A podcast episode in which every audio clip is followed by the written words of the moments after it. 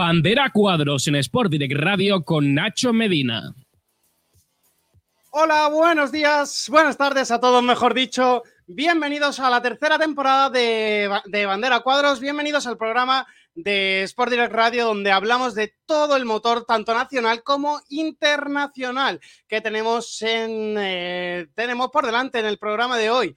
Hoy tenemos por delante todo lo que eh, vamos a ver mañana de los test de Fórmula 1. A partir de mañana comienza la temporada después de que hayamos tenido el tiempo de espera entre temporadas más largo desde hace muchísimos años. 93 días es lo que hemos tenido sin ver los coches en pista desde ese último día que rodaron el 20, el 20 de noviembre. Allá por el 20 de noviembre, en el último Gran Premio, ese Gran Premio de Abu Dhabi. Eh, así que sean todos bienvenidos, sobre todo a nuestros oyentes más, eh, más rápidos en llegar. Tenemos al club de fan de Kiko García, que sie- siempre están por aquí, desde los últimos programas que del año pasado que los estábamos viendo. Y también Marioski Farelo, también un oyente bastante habitual que nos sigue acompañando en esta tercera temporada de Bandera Cuadros. Os esperamos todo en los comentarios y dejando qué os parecen los liveries de este 2023 y luego comentando con nosotros todo lo que vamos a ir viendo en el día de hoy, de todo lo que vamos a ver de esa pretemporada que hemos tenido, todas las presentaciones que vimos la semana pasada y los avances que vamos a tener en esta temporada 2023. Porque sí, hay cambios, vamos a ver nuevas situaciones en pista. De hecho, Pirelli también está trabajando en nuevos compuestos. Hemos incluido el P0 dentro de, Vamos a incluir el P0 desde la primera carrera y desde el Gran Premio de la Emilia Romagna. Ya os podemos adelantar que vamos a tener un compuesto nuevo para lluvia que va a trabajar a una menor temperatura, por lo tanto no va a necesitar mantas. También eh, eh, va a ser un compuesto que ayude al spray a que se evite esa gran cantidad que hace que las carreras en lluvias sean tan poco vistosas realmente dentro de la Fórmula 1. Bueno, poco vistosas no, que la FIA realmente no nos deje tener tanta actividad en pista, porque luego cuando la tenemos, la verdad que se forma bastante, bastante bien en la pista. Eh, así que ir contando con nosotros, eh, ir eh, contándonos en los comentarios que os vamos a ir leyendo todo lo que nos pongáis y vamos a ir interactuando siempre con todos vosotros. Tampoco os olvidéis de seguirnos tanto en todos los canales como en nuestras redes sociales. La tenéis aquí abajo de mi nombre, tenéis eh, la red social oficial del programa. Ahí nos podéis seguir para estar al tanto de todas las noticias de Fórmula 1 y sobre todo para seguirnos eh, durante los test de Fórmula 1 que por primera vez eh, desde que tenemos el programa vamos a ir subiendo también información en directo de cómo vaya a ir sucediéndose esa actividad en la pista. El que lleva un poquito todo, todo el tema de las redes sociales y lo veis más activo publicando con el, con el Twitter de Bandera Cuadros es José García, quien tengo ya muchas ganas de presentar y de, tenerlo esta temporada 2023 otra vez aquí con nosotros. Muy buenas tardes, José. ¿Cómo estás? ¿Y cuántas ganas hay de que empiece ya la Fórmula 1, verdad? ¿Qué tal, Nacho? ¿Cuánto tiempo? Y muchísimas ganas ya, tú mismo lo has dicho. Un parón muy largo, el más largo de los últimos años, que se ha hecho eterno. A mí se me ha hecho eterno. Ya esta semana por fin con los test de Bahrein, que iremos comentando como Nacho ha dicho en nuestro Twitter. Y ya la semana que viene, primera carrera de la temporada, con mucha incógnita aún, eh, con saber todo lo que va a pasar. Hay, hay muchas muchas incógnitas por saber todo lo que, lo que va a ocurrir dentro de la siguiente temporada en 2023. Vamos a tener una temporada bastante larga. También acabará en ese también acabará en los últimos fines de semana de noviembre. De hecho, acaba el día 24. Este año, el día 26 es el último día de la temporada, ese último gran premio de Abu Dhabi. Vamos a tener otra temporada que acaba pronto. A los pilotos les, gusta, pero a nosotros nos deja siempre todo este tiempo que hemos tenido casi tres meses de, inactividad de todos los pilotos y las fábricas y por fin vuelven. Mañana empiezan los test. ¿Qué vamos a esperar de, de estos test? Bueno, pues lo que vemos todos los años, ¿no? Mucho secretismo, mucho excesivo secretismo, ¿no? Por parte de la mayoría de, de escuderías que, como todos los años, parece una cosa y al final es otra totalmente diferente, ¿no? Es más, te diría que los test que más se aplicaron luego a la vida real fueron los del año pasado, que veíamos a Haas y a Ferrari muy fuertes y todo el mundo decía que no, que no, que no era posible y empezaron muy bien ambas escuderías. Luego, verdad que se desinflaron las dos, pero bueno, a ver lo que lo que nos enseña mañana. Lo que tengo muy claro es que Mercedes, como siempre, no va a enseñar nada. Va a salir a pista por obligación y con las mínimas piezas posibles. Veremos a ver realmente qué, podemos esperar de, estos test de mañana. Yo sé que tú eres muy ferrarista, pero ¿cuál es sinceramente la, presentación que hemos tenido en esta semana previa que, más te ha gustado? ¿Qué coche es el que más esperanzas te da para de cara hasta de 2023? A ver, como presentación, la mejor la de Ferrari. Por muy ferrarista que sea, han sacado el coche a pista y dado una vuelta. Tienes toda la razón. Además, esa presentación con, en directo también con el, primer eh, filming day que vivimos, pudimos ver el coche rodar en esa plena presentación en directo con Charles Leclerc. Para mí se han sacado, se ha sacado un punto bastante positivo en esta, en esta pretemporada. Y de Aston, luego lo hablaremos más con José, eh, con David, que luego se pasará por aquí en la segunda parte del programa. Pero, ¿qué esperamos de, los pilotos españoles? Sobre todo de, Fernando Alonso, con el que se ha puesto tanta esperanza con esa de Victoria 33 y de la que se espera que, llegue este año. Eh, ¿Lo tomamos en serio o vamos a calmarnos y a no emocionarnos tanto? A ver, es muy complicado tomárselo en serio. Más que nada porque ya son 10 años de la última victoria de Fernando y son 10 temporadas en las que, bueno, 10 no, 7, ha estado 3 fuera, en las que 7 años ha sido este año sí, este año sí, este año sí. Y ya al séptimo año, cuando se repite, pues ya te cuesta creértelo, ¿no? Y además, el principal motivo por el que no me da confianza de que Fernando pueda tener un coche ganador es que es muy complicado que una escudería que no sea motorista, que no fabrique sus propios motores, pueda superar a una escudería que sí fabrica sus propios motores por ejemplo, Mercedes. Es muy complicado que Mercedes, que motoriza Aston Martin, sea mejor el Aston Martin que el Mercedes. Pues, partiendo por ahí. Creo que ha ocurrido en una o dos ocasiones en toda la historia de la Fórmula 1 que el equipo comprador ha superado al equipo productor. Así que solo por eso es muy complicado que Aston Martin sea un coche realmente competitivo. Veremos a ver qué, nos pueden dar esa, ese monoplaza de, de, Aston Martin que tanto está ilusionando al público español y que tiene ese 33 como todos los días ahí en Trending Topics prácticamente. Alonso también bromea muchísimo con ella y todos los comentaristas españoles de la Fórmula 1. Y hoy vamos a empezar, eh, como no, en el programa hablando de, esos test. Estas es las alineaciones confirmadas. Eh, me ha faltado poneros la de Mercedes, que ya está también confirmada. El primer día lo van a rodar eh, mediodía Russell, la segunda mitad del día por la tarde Hamilton, el segundo día al contrario y el tercer día el piloto más joven de la escudería Russell volverá a ponerse por la mañana en, el coche. Eh, ¿Cómo vemos eh, estas? son pocos días de, test, este año son solo tres, al igual que la temporada pasada. Muchos, eh, también lo debatiremos después eh, con David, pero muchos equipos ya se han quejado de que son demasiadas pocas pruebas, de que la Fórmula 1 es la única competición de las grandes que tienen tan pocos días para probar los monoplazas y es que aparte de estos tres días tan solo tienen 100 kilómetros eh, al año para probar el coche fuera de, carreras oficiales. Sí, totalmente de acuerdo. Y además a partir del año anterior que se quitaron los los entrenamientos en Barcelona, siempre se hicieron en Bahrein en Barcelona, si no me equivoco, y al menos en dos lugares, y ya el año anterior se redujo a uno, o sea que ya si había poco tiempo encima quitaron más. Pero sí es cierto que los, los coches tienen muy poco rodaje antes de, de entrar a pista y aunque es cierto que no prueben sus prestaciones a máximo rendimiento, aún así son muchísimos datos favorables y que aportan más que los datos de túnel de viento.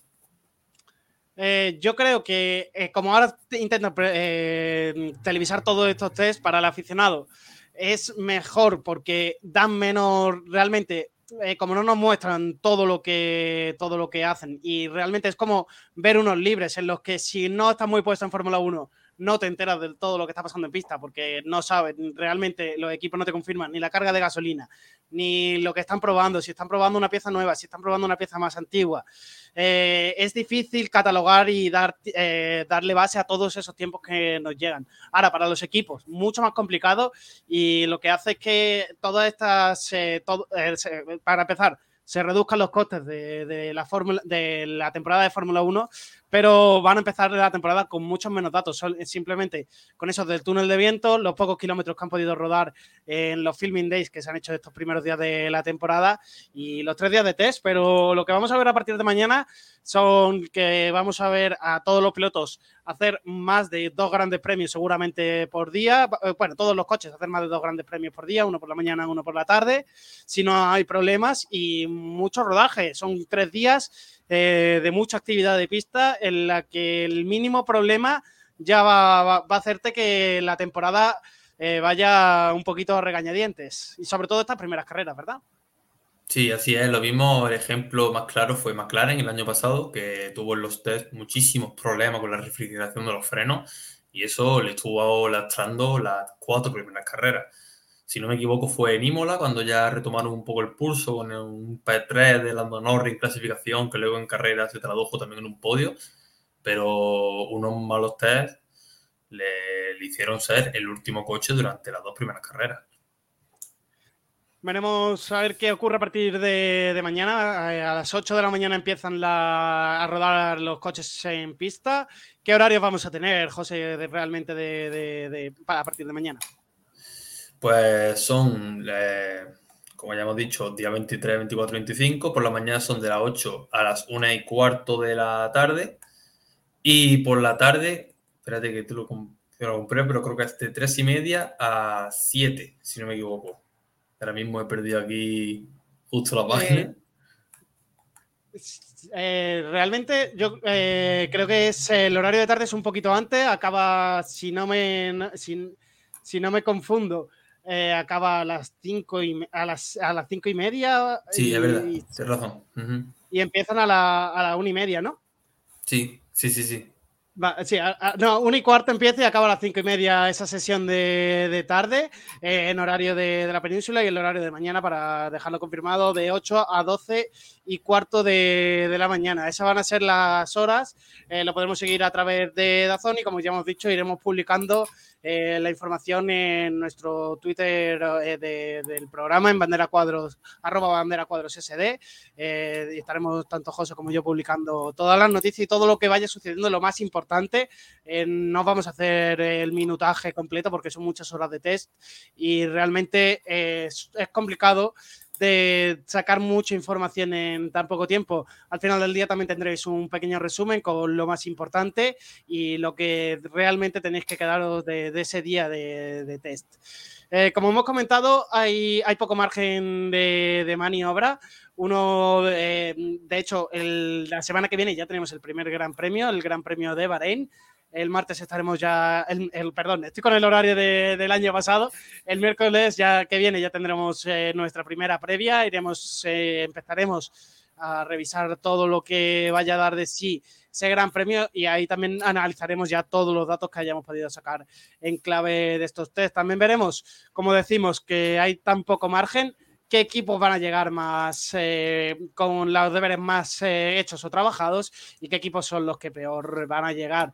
Eh, en estos test, eh, ¿quiénes crees que van a estar arriba? José, eh, Red Bull, por supuesto, seguramente.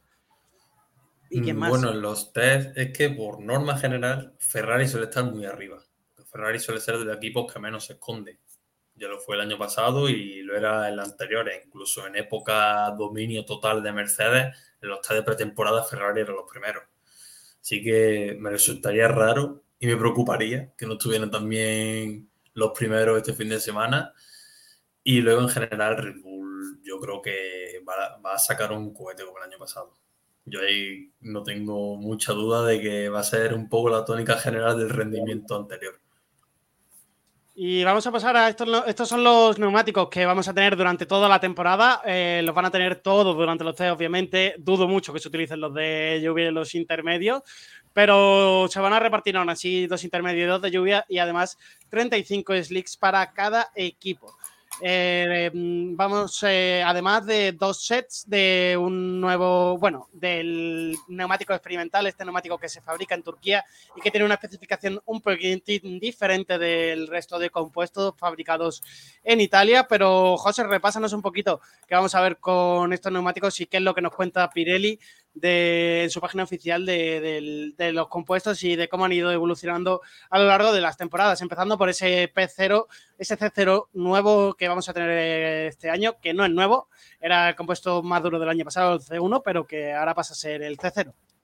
Sí, bueno, con la incorporación de este neumático C0, que como bien has dicho, el C1 del año pasado, pues como que se reestructura un poco todo, ¿no? Ahora el C1 es como una mezcla, no una mezcla, sino un punto intermedio entre C1 y C2, que era lo que era el año pasado, ahora el C2 era lo que el año anterior era el C3, el C4, el C3 de ahora es uno totalmente también nuevo, que es muy versátil y que puede usar como el más blando. Luego el, este C4, que es como un neumático designado a circuito de baja degradación, y el C5, que son los más blandos de todos, que es lo que el año pasado sería el C3, que era lo más blando. ¿no? Había como un poco de. Básicamente eran los tres del año anterior, pero con tres más de ahí entre medias para hacerlo un poco más equilibrado. No vamos a ver grandes diferencias entre estos neumáticos y los que tuvimos el año pasado, ¿verdad? No, para nada.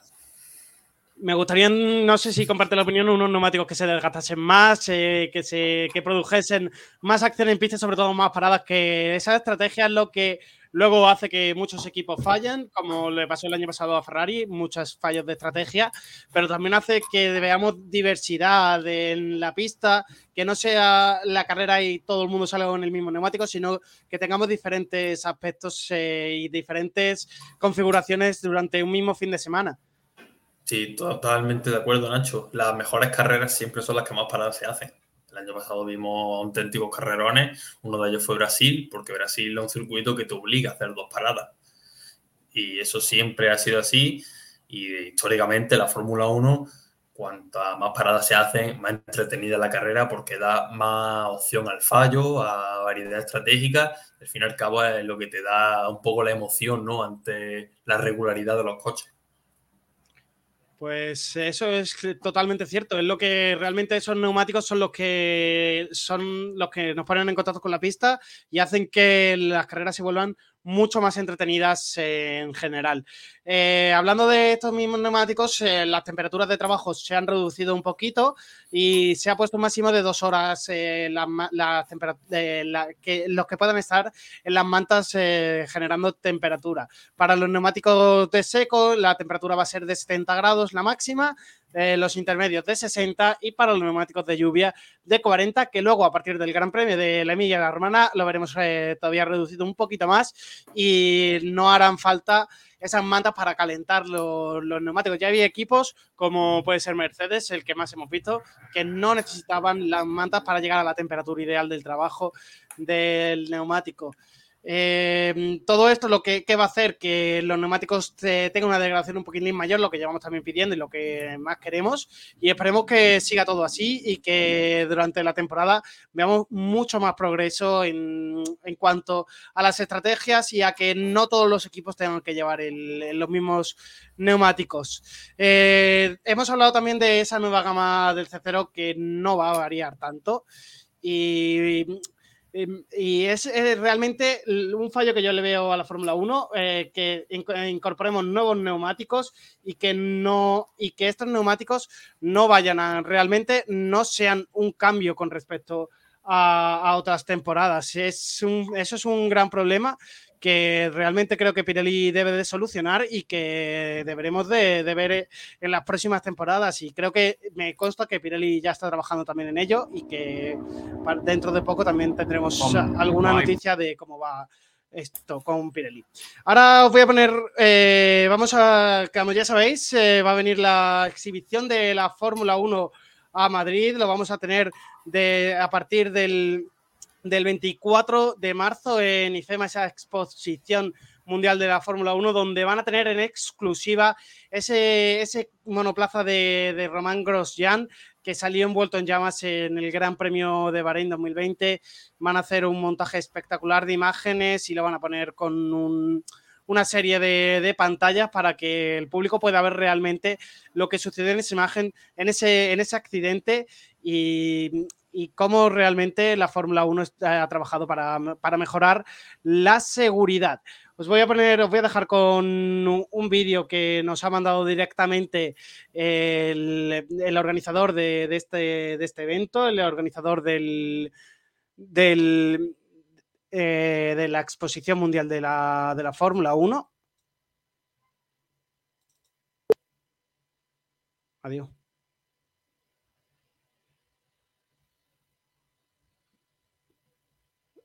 Ahora, José, ¿me escuchas, no?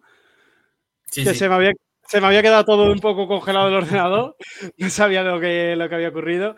Eh, os comparto este vídeo que, no sé, como decía, nos trae la, organización de la, de la, de la exposición. My point of view, was, you know, big accident, but I didn't realize aquí lo que dice Grosjean desde que desde su punto de vista eh, fue un gran accidente, pero que no se dio cuenta del impacto ni de lo violento que fue desde fuera. No se dio cuenta hasta el día siguiente cuando perdió al, eh, cuando pidió a alguien que le enseñase cómo era. Su mujer estaba viendo la carrera con su padre y sus hijos y siempre recordarán ese momento durante toda la vida no eran más que espectadores que, que esperaban oír algo, que esperaban ver algo del Gran Premio de Bahrein. Tuve que romper el reposo, el reposacabezas golpeándolo con el casco. Al final conseguí, eh, al final conseguí ponerme en pie en el asiento y me di cuenta de que tenía el pie izquierdo atascado en el chasis. Tiré con todas mis fuerzas de la pierna izquierda y el zapato se quedó eh, bloqueado, pero el pie se soltó y pude salir del coche. Eran 120 kilos de combustible más la batería. Ambos estaban ardiendo. Y el doctor Jan Roberts del coche médico y un bombero intentaban abrir una brecha en el fuego para ayudarme a salir. Creo que eso me ayudó al menos a tener una visión de a dónde tenía que ir y de dónde estaba la salida. La célula de supervivencia estaba ahí y eh, para el caso de tener un gran impacto. Yo estaba intacto dentro del caparazón el chasis sigue de una pieza, el halo está ahí y aparte de los daños y las quemaduras, todo sigue como debería. Supongo que todo eso me salvó la vida. palabras de Román Grosjean que hacían exclusiva para este documental de la exhibición de la Fórmula 1, que como os digo podréis ver en Madrid a partir del 24 de marzo en el recinto de IFEMA, eh, con todos los datos y todos el, coche de, de Román Grosjean, que de verdad son imágenes espectaculares y los tiene en primicia esta exhibición que va a llegar a Madrid el 24 de marzo. eh, desde el 24 de marzo, las entradas eh, disponibles en la página web desde 19,99 euros. Eh, José, te voy a poner las imágenes. Mira qué imágenes eh, tenemos. Bueno, estos son los neumáticos que vamos a también seguir hablando de ellos. Pero mira qué imágenes del, del monoplaza de, de Grosjean. Son imágenes inéditas que nos eh, ha cedido la exhibición de la Fórmula 1. Mm, se quedan los pelos de punta alguno al ver esto. Sí, ya, ya recuerdo en su momento lo duran que era la imagen en directo, ¿no? El ver ese plano largo de la recta principal de Bahrein y al fondo un- una bola de fuego con un coche dentro y en este caso un piloto también. Y lo ves ahora tres años después y siguen los pelos de punta porque pudo ser un accidente muy grave que pudo tener unas consecuencias fatales y menos mal que la seguridad de la Fórmula 1 ha evolucionado hasta este punto, ¿no? Pero solo recordar lo que pudo haber pasado ya es espeluznante. La verdad que sí que es espeluznante. No sé, David. eh, eh, hola, David, buenas tardes. Eh, ha llegado ya para hablar con nosotros de la Fórmula 1. Eh, no sé si te ha dado tiempo a ver este vídeo con las declaraciones de, de Román Grosjean sobre su accidente y que se va a poder ver en exclusiva en la exhibición de la Fórmula 1. Eh, la verdad que estábamos aquí hablando y los pelos de punta al revivir este, este accidente de Román Grosjean. Hola Nacho, ¿qué tal? Eh, en primer lugar, pues nada, eh, daros las la gracias por confiar en mí una temporada más para seguir hablando de la Fórmula 1, saludar de, de paso también a, a José y no, no he, no he podido escuchar eh, ni ver nada porque acabo de entrar, pero sí sabía que, que se va a exponer en, el, en esta Fórmula 1 Experience, este museo, por así decirlo, ¿no? En, en Madrid, sabía que iba a estar el, el coche de eh, Román Grosjean y yo creo que eh, es fundamental para todo, primero, tanto para los más veteranos como los más jóvenes, que sepan realmente los peligros que encarna montarse en un Fórmula 1, que no todo es tan fácil y que ya vimos lo que le pudo pasar a Grosjean, pero eh, por suerte, por mucha suerte, porque ya no es solo tecnología, porque es que mucha suerte logró salvar su vida y con solo daños aparentes en una mano. Parece, parece mentira que, que fuese así, que solo fue, que fuese esa mano, esa quemadura, esas quemaduras en las manos y que luego le haya, haya podido seguir compitiendo como lo sigue haciendo y como lo va a hacer este año también en, Estados Unidos, va a seguir por allí. Eh, es impresionante la seguridad realmente que ha creado la Fórmula 1 para, para, el piloto porque hace años y no hace tanto tiempo eh, con este tipo de accidentes hubiésemos tenido que lamentar eh, una, una, vida eh, más de, de, un piloto. Y gracias a las evoluciones que vamos teniendo durante temporada a temporada, también gracias a esas charlas entre los pilotos que hacen antes de cada gran premio para intentar para intentar eh, mejorar poquito a poco la seguridad tanto de circuitos como de, los monoplazas, vaya surgiendo ese efecto y aunque haya piezas que no nos gusten tanto como ese Halo que realmente es un monigote bastante feo, salva vidas y es importante que siga ahí. Eh, y ahora, David, eh, bueno, con José ya he hablado un poquito de esto, hemos estado hablando de las alineaciones de los test y de lo que vamos a ver un poquito mañana. Eh, ¿Tú qué crees que vamos a tener a partir de mañana? ¿Vamos a tener datos reales o como pensamos nosotros dos, cree que los equipos más grandes se van a exponer y sobre todo van a salir a la palestra estos equipos que necesitan llenar un poquito el monoplaza de, de pegatines de sponsor para, generar un poquito más de dinero? A ver, eh, realmente eh, es complicado. Eh, creo que todos estamos expectantes y tenemos muchas ganas de ver a los coches en pista, pero sabemos que luego los equipos eh, son capaces en cierta medida de tapar el eh, rendimiento, ¿no? Pero también tenemos que contar con que los problemas realmente se ven cuando se pone la máquina a, al 100% de su, de su límite. Vimos al Alpine el año pasado eh, con varios problemas durante los test de, de Barcelona. Y bueno, yo creo que vamos a ver cosas, o sea, creo que vamos a ver detallitos. Vamos a ver detallitos de, de, algunas escuderías que vienen eh, apostando fuerte o otras más grandes que, parece que los datos que tienen no son los que esperaban, ¿no? Como es el caso de, de, Mercedes. Lo bueno que los equipos de Fórmula 1 tienen eh, en tiempo real las velocidades por tramos de, de todos los coches que están en pista en ese momento.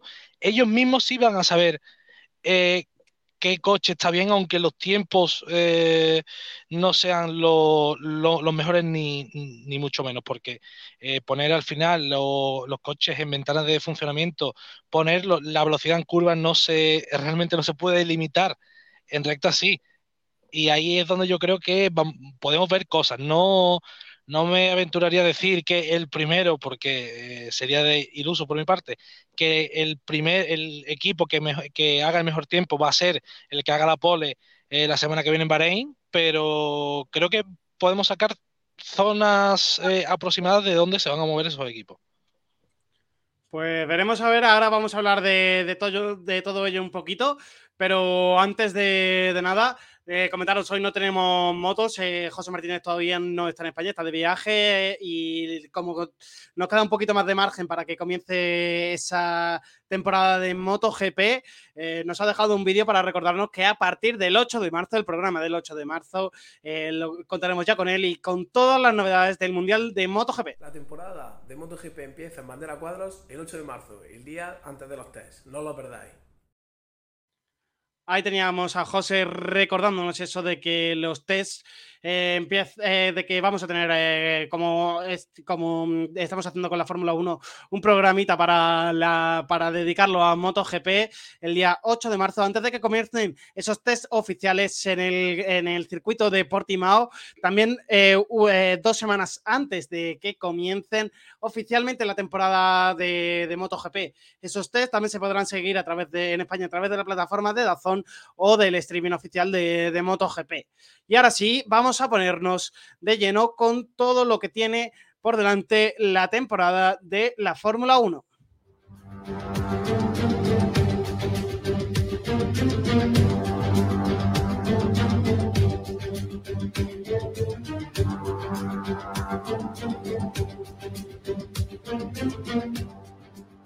Y bueno, lo primero de todo, vamos, eh, voy a ir eh, haciendo eh, voy a vamos a ir hablando de una serie de novedades que va a traer la Fórmula 1 para este 2023. Una serie de novedades que se han aprobado esta misma mañana en el Consejo, en un Consejo Mundial de, de la FIA y que vamos a ir comentando poquito a poco y viendo cuáles son las novedades y cuáles nos parecen las más importantes de cara a este 2023.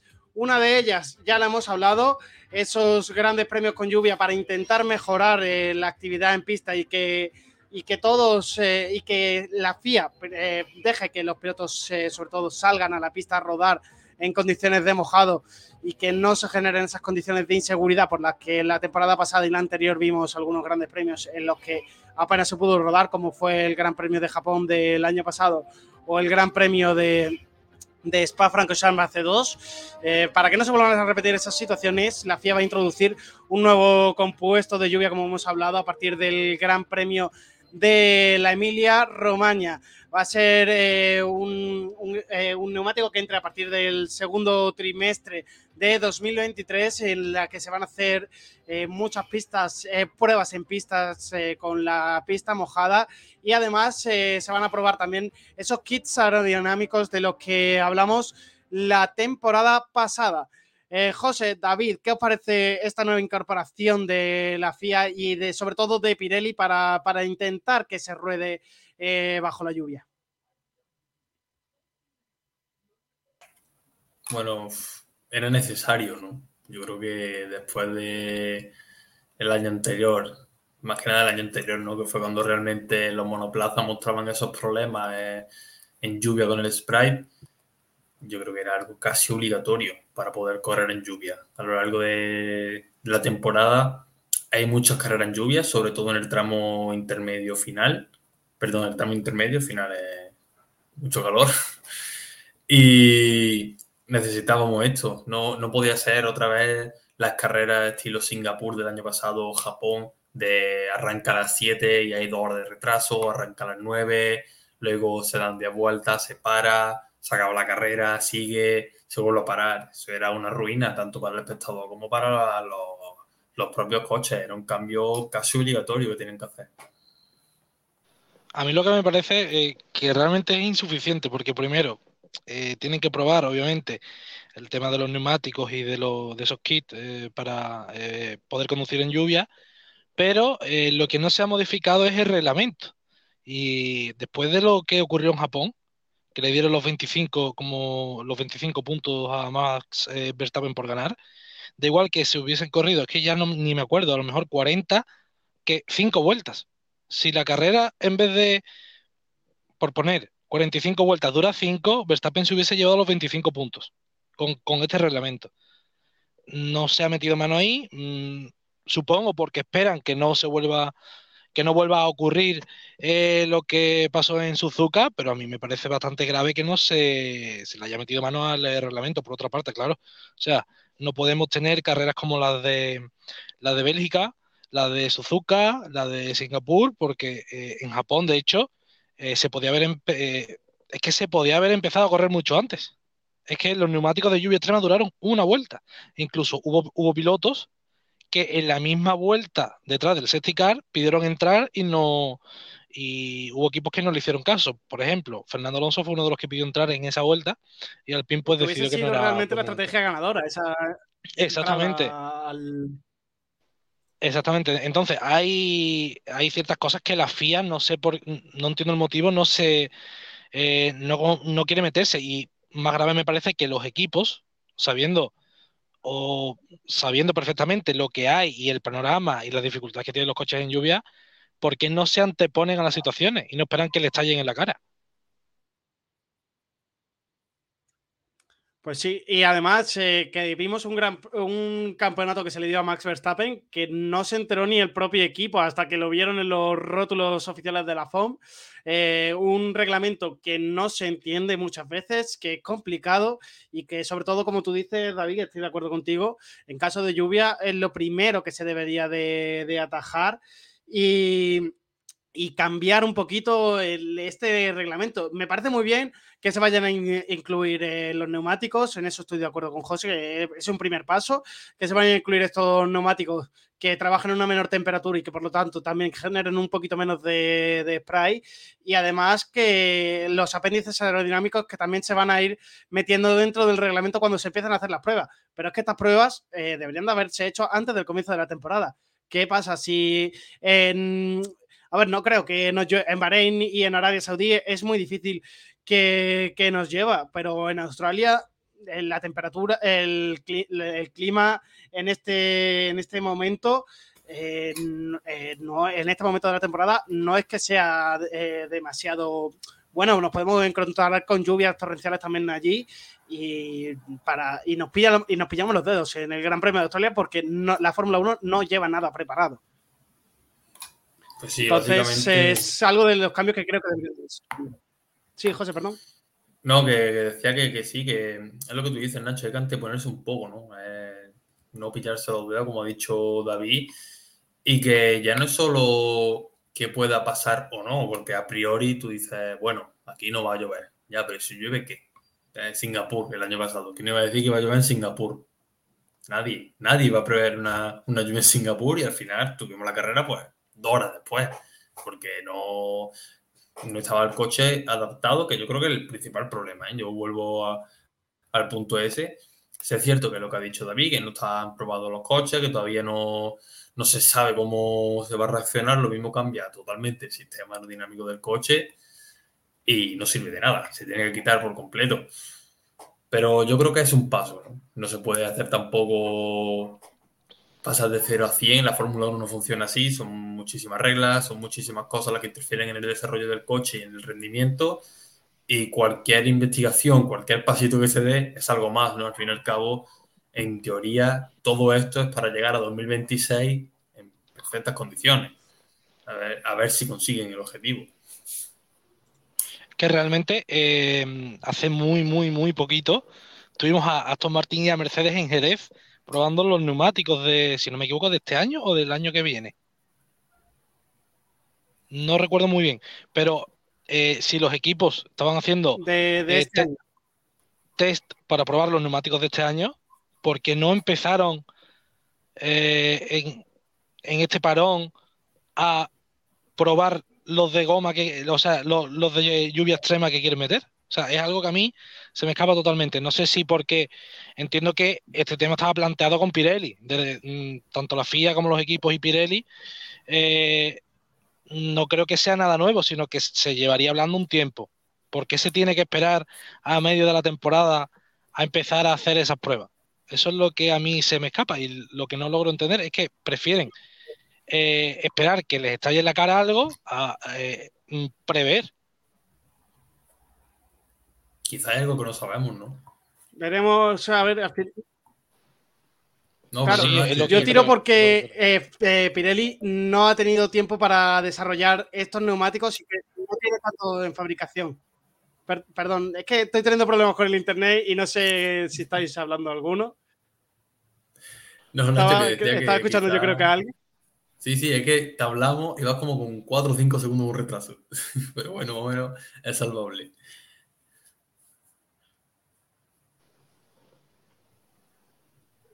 Voy con retardo. ya que, Sí, creo que sí, voy, sí. es que voy. Estoy teniendo algunos problemas ahora mismo con el internet, pero solucionarlo durante, durante el directo. De todos modos, eh, eh, lo que estábamos hablando. eh, yo tiro porque a Pirelli no le ha dado tiempo a fabricar tantos neumáticos como necesita la Fórmula 1 y necesita tener un estocaje para, para tenerlos eh, de base. Eh, entonces tiraría por ahí que a lo mejor no estén fabricados para principios de temporada pero también creo que hacen falta mucho más test eh, dentro de la, de la Fórmula 1 eh, en condiciones de lluvia y mejorar porque mm, lo que no se puede permitir es lo que vivimos la temporada pasada y la anterior, grandes premios que, se, que tengamos que estar esperando dos, tres, cuatro horas delante de una pantalla y que luego se corran 30, 20, 20 o 30 vueltas y se den todos los puntos. Eso es lo que primero se tiene que corregir. Hay que mirar el reglamento, mirar el sistema de puntuación, como decía David, corregir eso y de- después de eso ya empezar a mirar eh, qué podemos incluir en los coches, qué kits aerodinámicos podemos tener eh, y, empezar por ahí. Lo primero lo- y lo más importante, yo creo que estamos todos de acuerdo, es tocar el reglamento. Exactamente. Eh, lo que no sabremos es qué evoluciones querrán meter, porque claro, esto luego habrá que probarlo, eh, ver si funciona, porque se habló de ponerles como los, eh, los aletines que llevan eh, los camiones en la parte trasera de goma para evitar el spray. Esto habrá que ver primero cómo funciona, si realmente quita el spray, y segundo, eh, cómo puede afectar aerodinámicamente al coche, que esto es otra historia. Ahora habrá que ver mm, si nos ponemos a, no sé, a mm, predecir el futuro, im- imaginaos que el Ferrari o el eh, Red Bull en seco están a años, eh, años luz de los demás y de repente eh, con la introducción de ese kit llega Williams que va último y consigue entrar en Q3 muy fácil. Esto luego habrá que ver cómo son capaces los equipos de desarrollar esto y supongo que entiendo que, eh, los equipos durante este, para preparar lo- los coches de este año, habrán tenido esto en cuenta, ¿no? Deberían de haberlos tenido en cuenta, por lo menos darles más horas de túnel de evento para evolucionar esto y, que no se generen dificultades. Además, para probar cualquier cambio de este tipo de reglamento, recordamos que todos los equipos tienen que estar de acuerdo de forma unánime. Así que siempre puede haber un Mercedes, un Ferrari o un, Wi- o un mismo Williams que diga que no quiere ese cambio en el reglamento y al final la Fórmula 1 sea la que se pille los dedos. Yo supongo que habrá algo planeado, obviamente. Si ya estamos viendo que la Fórmula 1 es un poco circo, ¿no? En el mal sentido hablando, ¿no? No creo que la hagan tan mal de a última hora un equipo se echa para atrás, cambio de reglamento, todo sin probar, a la aventura. Yo no creo que eso vaya a pasar. No debería pasar. Puede pasar, pero no debería. Yo creo que sí es una opción más para el desarrollo del coche, lo que estaba diciendo David, que tampoco sabemos cómo va a afectar Lo mismo es un desarrollo paralelo, ese kit, a lo que es el coche. Entonces eso puede cambiarlo todo un poco, ¿no? Eh, lo que estamos viendo de un coche va mejor en lluvia, otro en seco, que se multiplique la diferencia por 10. Tampoco creo que el primero pase a ser el último, pero si a lo mejor, venga, por dar una alegría a los dos, que el Aston Martin que vaya a regular, en lluvia vaya el mejor, ¿sabes? Eso es algo que todavía no sabemos. Estamos especulando y estamos aquí un poco intentando tirar de una manta que no existe.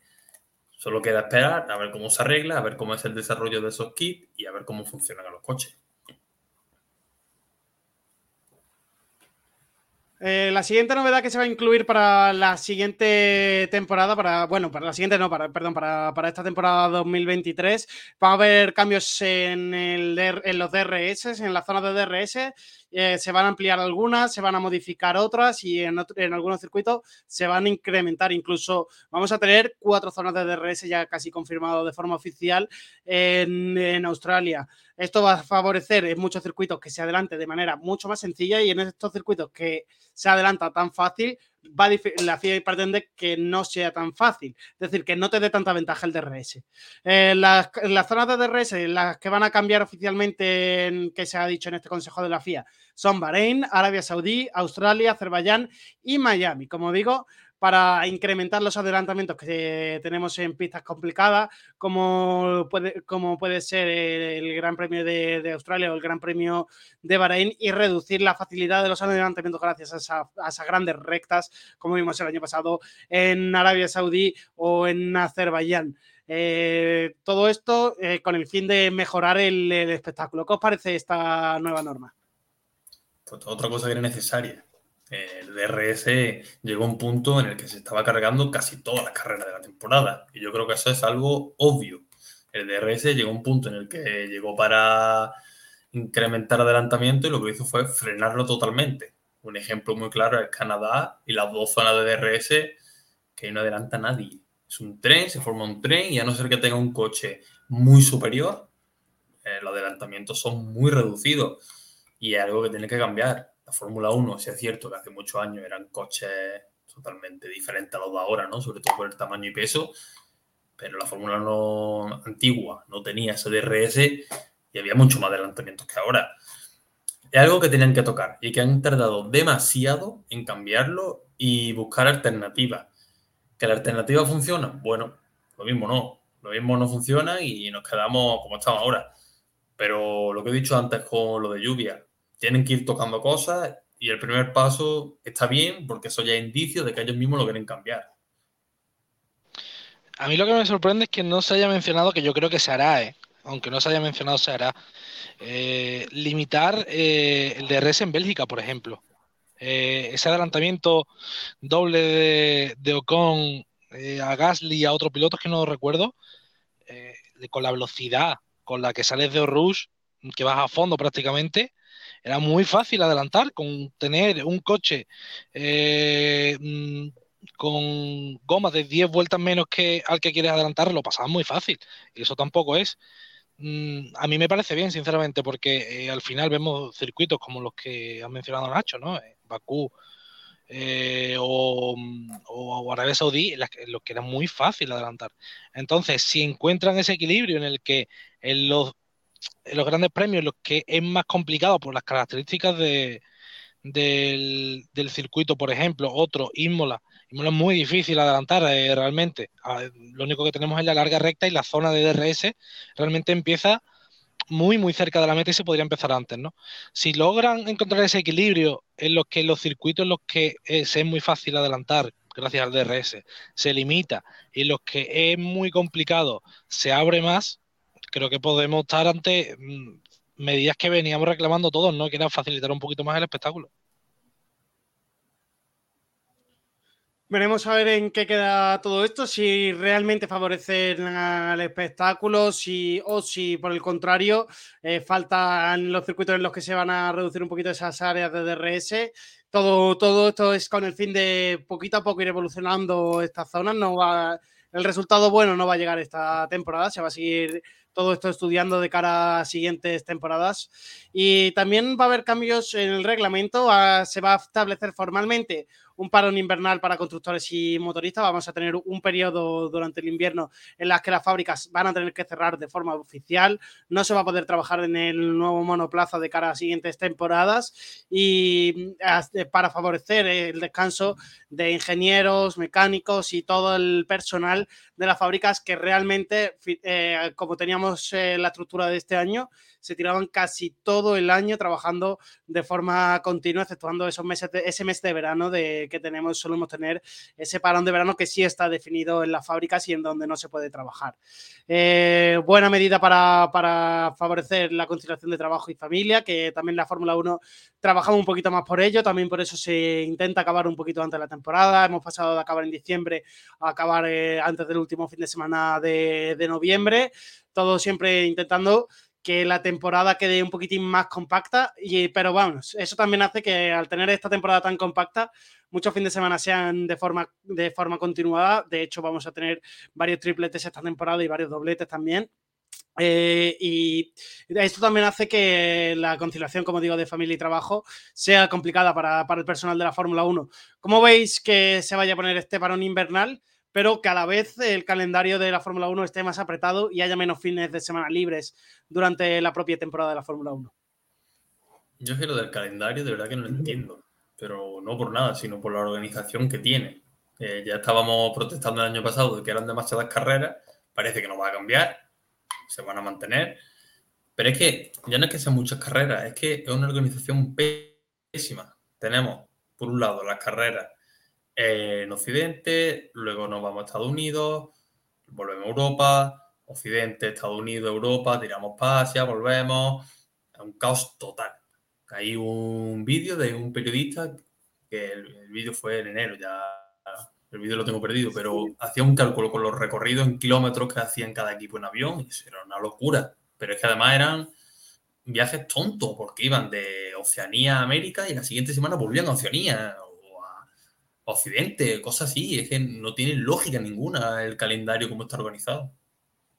Buscan mucha sostenibilidad también del medio ambiente, pero luego en los viajes esa sostenibilidad no la podemos ver. Eh, la verdad que eso del calendario así de mal organizado eh, es algo que se ha debatido mucho en, esta, en, esta, en este periodo invernal pero que la Fórmula 1 tiene complicado de cambiar porque hay muchos grandes premios que quieren su fecha fija y que tienen por compromisos con patrocinios y compromisos con otras empresas, tienen complicado mover esa fecha. Entonces la Fórmula 1 también tiene que adecuarse, pero vamos, yo también estoy completamente de acuerdo que se deberían organizar mejor la, la temporada y dividirla por continentes, al menos si, si hay algún gran premio que haya que viajar un poquito más o que haya que distanciarse, pues bueno, también tiene que estar ahí, pero la temporada debería de organizarse un poquito mejor. Es que realmente eh, recuerdo el año pasado cuando eh, se hicieron los test de Barcelona, Bahrein pagó para ser eh, el único en el que se retransmitiera, que además Bahrein paga por ser la primera carrera de la temporada, a em, Abu Dhabi para ser la última, que no todo es tan fácil, que al final la Fórmula 1 en su, digamos, estrategia de expansión mundial por todos los continentes, sobre todo ahora en Estados Unidos con, con las tres carreras que tendremos allí, que veremos si no son más en el futuro y menos en, Europa, eh, se mueve por el dinero y es algo que, eh, aunque como aficionados a la Fórmula 1 no lo entendamos, si tenemos que eh, pensar con una si nos tenemos que mm, movernos al plano empresarial, funciona así. Y con el tema, por ejemplo, que tú, que tú mencionabas de los de, de, ese parón invernal, se habló de hacer como dos equipos de mecánicos e ingenieros durante la temporada para darles descanso. Es que no es normal que se metan 23 grandes premios, con lo que eso implica, con dobletes y tripletes fuera de su casa durante mm, un mes, tres semanas, continuamente en el calendario. Tenemos que pensar también en la, en la vida de esos trabajadores, de los pilotos, de absolutamente todo lo que rodea a, la Fórmula 1, que es mucho. No solo son eh, pilotos, eh, eh, mecánicos, eh, todas las estructuras deportivas, sino también son los periodistas. Es que, es que es todo lo que engloba la Fórmula 1, los que muchas veces no tienen tiempo para descansar. Y otra cosa que se ha cambiado para este mismo año es eh, un poquito el límite presupuestario. Sabéis que desde, desde la temporada pasada, bueno, desde, realmente sin hace dos temporadas, la temporada pasada fue eh, la primera con el reglamento real financiero, pero ya en esta tercera temporada, ya con los problemas que vimos eh, el año pasado, que algunos equipos llegaban muy justos al final de temporada, se ha dividido un poquito por carreras. Se, se prevé que los equipos tengan un límite presupuestario de 1,4 millones, de 1,2 millones, perdón, por cada carrera hasta el Gran Premio 21. A partir del Gran Premio 21 de la temporada pasaremos a que los equipos tengan un pelín más de presupuesto, pasar a 1,8 millones de dólares por, por, cada uno de los grandes premios. Es un cambio que sustancialmente los aficionados no vamos a notar, pero que va a ayudar mucho a que las últimas carreras de la temporada no se queden sin evoluciones de los monoplazas, que también veamos mmm, acción de, seguir evolucionando el coche y que la temporada no acabe antes de, tiempo o en el momento que conozcamos al ganador. ¿Qué os parece este aumento presupuestario? Bueno, el tema del presupuesto muchas veces parece que no, pero por mucho que se toque, que al fin y al cabo la organización del propio equipo, ¿no? Si ponemos de margen presupuestario 2 millones, lo, duplicamos y luego el equipo no sabe gestionarlo o tiene eh, ciertas obligaciones que, que, le impiden hacer desarrollo, por mucho presupuesto que haya, no le sirve de nada. El año pasado el ejemplo más claro fue Ferrari, que se quedó sin presupuesto a mitad de temporada porque cada dos fines de semana tenían que fabricar motores nuevos.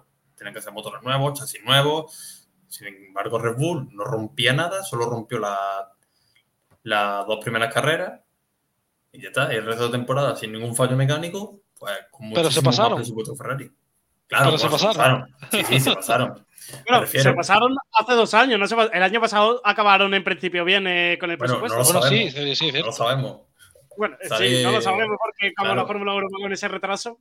La sanción saldrá a finales de este año, si es que sale. Pero lo que yo me quiero referir es que al fin y al cabo depende de la organización. Si tienes a Mick Schumacher gastándote un millón por carrera en coche, no va a llegar a final de temporada con un margen para de desarrollo. Eso sí, eso es lógico. No, y que, y, que realmente hay equipos pequeños que no llegan a ese límite, o sea, que no se acercan. El caso de Williams, el caso de Haas, sí, no hay inconvenientes, no, porque no tienen esa capacidad de desarrollar el coche durante tanto, durante, perdón, durante tanto tiempo. El, el, caso de Haas, normalmente con el coche que llevan a Bahrein, le meten muy, muy, muy poquitas evoluciones a lo largo de la temporada. Hay pistas en las que ese coche sigue siendo rápido, pero en las demás, pues no va. Eh, es que es muy, o sea, lo del límite presupuestario yo lo veo perfectamente, claro, eh, para evitar ciertas desigualdades, pero hay otras que no se van, que no se puede limitar, porque un, un eh, equipo con la, con, la historia, con el potencial económico y con la inversión que tienen detrás, eh, como Ferrari, Red Bull, eh, Mercedes, por supuesto, y si queremos meter ahora mismo ahí en ese grupito a Aston, a Aston Martin, eh, no, no, es la misma capacidad económica que puedan, que puedan tener eh, Williams o Haas, por así decirlo, o incluso McLaren, que tampoco está bien y lleva muchísimos años eh, buscando financiación. Es que es un tema muy complicado, que si es cierto que funciona, pues bueno, pues sí, en cierta medida, pero hay desigualdades que no se pueden eliminar así como así y no se van a eliminar nunca. A ver, este año Williams y Haas tienen una ventaja, y es que no tienen a Schumacher ni a Latifi rompiendo coches cada dos carreras es una ventaja que afecta mucho. A ver, no, claro, claro. Coche. Sí, claro, pero eh, eh, realmente tampoco, por ejemplo, tampoco sabemos cómo va a funcionar Sargent o los inconvenientes que tengan.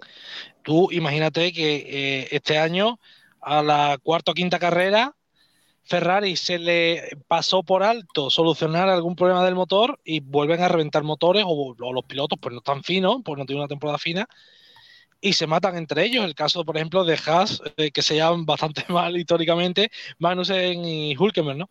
Que no sabemos realmente cómo se, si van a mejorar eh, eso o no, o los inconvenientes que puedan tener, pero que eh, lo que es el límite presupuestario, en cierta medida funciona. Vamos, eh, de hecho, esta temporada vamos a tener dos parejas de pilotos que se llevan realmente mal, que tenemos relación que sabemos que está bastante rota entre Gasly y Ocon y entre, entre Hulkenberg y Magnussen. ¿Quién, ¿Quién crees que la va a liar más? ¿En qué equipo crees que se va a liar más en esa, en esa relación? A ver, yo creo que aquí todos queremos que Alpine quede primero. Yo, ¿Primero de qué? ¿De qué? del mundo, no, no. Alpine campeón del Mundial de Constructores y Gasly campeón del Mundial de Pilotos. Yo creo que eso aquí es lógico, es un Por bien la común cola, ¿no? aquí, ¿no? ¿Cómo, cómo? Por la cola, ¿no? Primero por la cola. Claro, claro, sí, sí, por supuesto. Que sea, vamos, historia, que Alpine haga historia. El primer equipo en la historia en abandonar en 20 carreras consecutivas. Yo, mira, eh, si te digo la verdad, viendo lo que ocurrió la temporada pasada en, en, Alpine entre Alonso con eh, esa, esa famosa carrera de Jeddah, que es cuando vemos realmente qué está pasando, eh, es que creo que van a empezar, o supuestamente por contrato, creo recordar, aparte del tema de las familias, de que la familia de Gasly y la de Ocon no pueden coincidir en circuitos y solo pueden viajar, creo que a dos durante toda la temporada. Creo que lo van a- eh, supuestamente hay una cláusula en el contrato de Gasly en el que si tienen ciertos incidentes eh, puede que, que lo echen. Yo de eso dudo, sinceramente, de que sea así. Eh, me extrañaría que haya una cláusula en el contrato tan específica, ¿no? Pero mm, me da a mí que la... Es que creo que el Alpine va a correr, que es lo peor, me da la sensación de que va a ir bien. No sé si para llegar al top 3 Mm, No lo creo, pero se puede asentar más todavía en la zona media. Pero es que la relación entre ambos pilotos y, y el carácter, sobre todo, que tienen ambos, ¿no? Que Ocon lo veíamos como el típico chaval calladito y mira por dónde le salió a, a Fernando Alonso. Y Gasly ya sabemos el temperamento que también tiene, ¿no? Pero lo de Haas es que también se unen tres personalidades potentes, ¿eh? La de Gunther Steiner, la de Kevin Magnussen y la de, la de Hulkenberg, que bueno, que está fuera de la Fórmula 1, no creo yo que vaya a venir aquí a liarla desde primera hora. Pero no sabría decirte cuál la puede liar más, ¿eh? yo no, sab- yo no me podría decantar. David, ¿qué pasa si el Alpine va medio segundo más rápido que Aston Martin? Que si Alpine va medio segundo más rápido que Aston, Ma- que Aston Martin. ¿Qué, qué pasa si Ocon gana una carrera este año? Por coche. Mm, No, es que no, o sea, creo que es algo que no veo. No veo. No, no veo al Alpine, sinceramente, ganando carreras. Y toco madera, la verdad. Pero no sé. eh, es que, bueno, ahora supongo que hablaremos de Aston Martin, pero yo este año estoy especialmente confiado, sinceramente. Nos ilusionamos mucho todos los años. Ojalá que, este año no, no nos pase lo mismo y que luego a final de temporada estemos eh, llorando un poquito porque Alonso, que Aston Martin en general, no ha conseguido los resultados que esperábamos. Pero vamos, yo creo que el, trío entre Hulkenberg, Magnussen y, y Gunther Steiner van a protagonizar mucho la serie de Netflix de- del año que viene de, de la Fórmula 1, que siempre vemos que saca lo mejor de, de cada gran premio, lo mejor y las máximas polémicas. Eh, también hay varios novatos en la Fórmula 1, los rookies. Entran esta temporada Piastri, entra Sargent y, bueno, De Vries realmente no es novato, tiene una carrera en Fórmula 1, pero va a ser su primera temporada al completo. Eh, ¿Quién de los tres creéis que va a ser, eh, va a acabar por encima? Ya no. En cuan- ya no me digo, no me voy al rendimiento de, coche porque sabemos que el Williams eh, mm, es un poquito peor que, por ejemplo, el McLaren, obviamente, y entre Alfa Tauri y Williams. El año pasado no vimos apenas tantas diferencias entre ambos equipos, pero eh, ¿quién creéis que va a ser el piloto que más va a conseguir eh, llamar la atención en, en su primera temporada en la Fórmula 1? A ver, yo creo que hay que ser honesto y aquí un poco objetivo. De tiene 27 años, campeón del mundo de Fórmula E. No sé cuántos años piloto reserva de, Mercedes. Si De no es el rookie del año, fracaso total. Pero total. Tiene 10 años cotizado ese hombre ya. Pero es que realmente, o sea, si nos atendemos al coche, eh, no veo yo a. Que habrá que ver los coches, ¿no? Todavía. Pero no veo yo a De Vries eh, partiéndola, sinceramente, con el Alfa No, Tauri. no, no, por supuesto. Pero, No, no. por ejemplo, uno, eh, el, el que, el que realmente tiene un marrón, comparado con su compañero de equipo siempre, ¿eh? es el, es el Sí. caso de Piastri. sí, sí, Piastri tiene un marrón. El caso, sí, sí. el- la cuestión es, eh, si nos atendemos al rendimiento que puedan tener los tres, independientemente del coche, mm, veo difícil que Sargent le pueda plantar cara a Albon. Y lo que veo más claro realmente es lo de Debris, pero es que lo que dice José, que tiene 27 años, que, lleva conduciendo desde, desde hace mínimo, mínimo, mínimo 11 años, 12 años con monoplaza. Más o menos. Claro, Fórmula E Fórmula 2 hace 5 años, ¿eh? Claro, y Fórmula Cuatro, 2 y, y- ¿eh? y- y ahí ya nos tenemos que ir a la a Fórmula 3, a Fórmulas regionales, etcétera, etcétera. Que yo me decantaría porque no lo he visto, ¿eh? no tengo conocimiento de él, pero todo el mundo habla de Piastri como, como una bestia, entonces me decantaría por él. Pero comparado con los tres, obviamente contra Lando Norris, yo lo quiero ver, porque lo de Ricciardo no ha sido representativo. Sí, yo pienso igual que tú, José. Yo creo que el mejor rookie que vamos a ver de, de los tres va a ser Piastri, pero que De Vries le va a costar a lo mejor llegar a las primeras carreras, pero luego va a ser, creo que uno de los, de los rivales directos en pista de- del piloto australiano, de Oscar Piastri, y que vamos a tener una gran batalla entre ellos dos. Y Sargent eh, mm, también lo vamos a ver lucir un poquito menos, pero viene de estar el año pasado montado en monoplaza. Eh, estos dos vienen de hacer el año pasado de pilotos reserva, no tienen esa continuidad de haber estado año a año subidos en coches y veremos a ver cuál es el rendimiento, pero yo voto también porque el rookie de, de la temporada va a ser también eh, Oscar Piastri. Pero ya no solo la experiencia, ¿eh? Que ya también miramos los compañeros. O sea, como ha dicho David, el compañero de Piastri es un coco, el Norris, pero es que luego el compañero de Sargent es Albon, que también es un piloto, también es un pilotazo. Pasa que tuvo una mala época en Red Bull, pero Albon es muy bueno. Eh, sin embargo, De Vries tiene con todo el respeto del mundo a su Noda, que sí es cierto que la temporada anterior fue para mí mejor que Gasly, pero sigue siendo un piloto que comete muchos fallos. Yo lo quiero ver a su noda, ¿eh? Yo lo Sí, quiero sí, ver por este año. supuesto. Tiene mucho margen ¿eh? y tiene un potencial Este increíble. Este año es el que tiene que darlo todo su noda, si no ya sabe que se va fuera de, de Alfa Tauri, que un tercer año no, no le van a regalar dentro de, de la escudería. Porque yo creo también que es muy buen piloto, pero que no ha demostrado todo el potencial que tiene dentro de la Fórmula 1 y que muchas veces su comportamiento en pista y fuera de ella con el equipo le resta muchos puntos de, de seguir Pero- el Red Bull. Sí, pero es que Yuki, y, y lo estuve hablando el, el otro día, es un piloto que está un año en Fórmula 3, lo suben a Fórmula 2, lo suben al año a Fórmula 1, prueba un coche, cambia el reglamento, por lo tanto es otro coche distinto, y ahora parece que va a encadenar dos años con un coche de un concepto similar, por así decirlo, obviamente con, con evoluciones técnicas, pero más o menos similar el coche, ¿no? Mm, Yo quiero verlo. Y claro, y también es cierto eso que, comentabais, ¿no? El tema del comportamiento de Sonoda. Al final no deja de ser eh, japonés y todos los pilotos japoneses, desde Takuma Sato, Kobayashi, son pilotos complicados, son muy agresivos y tal.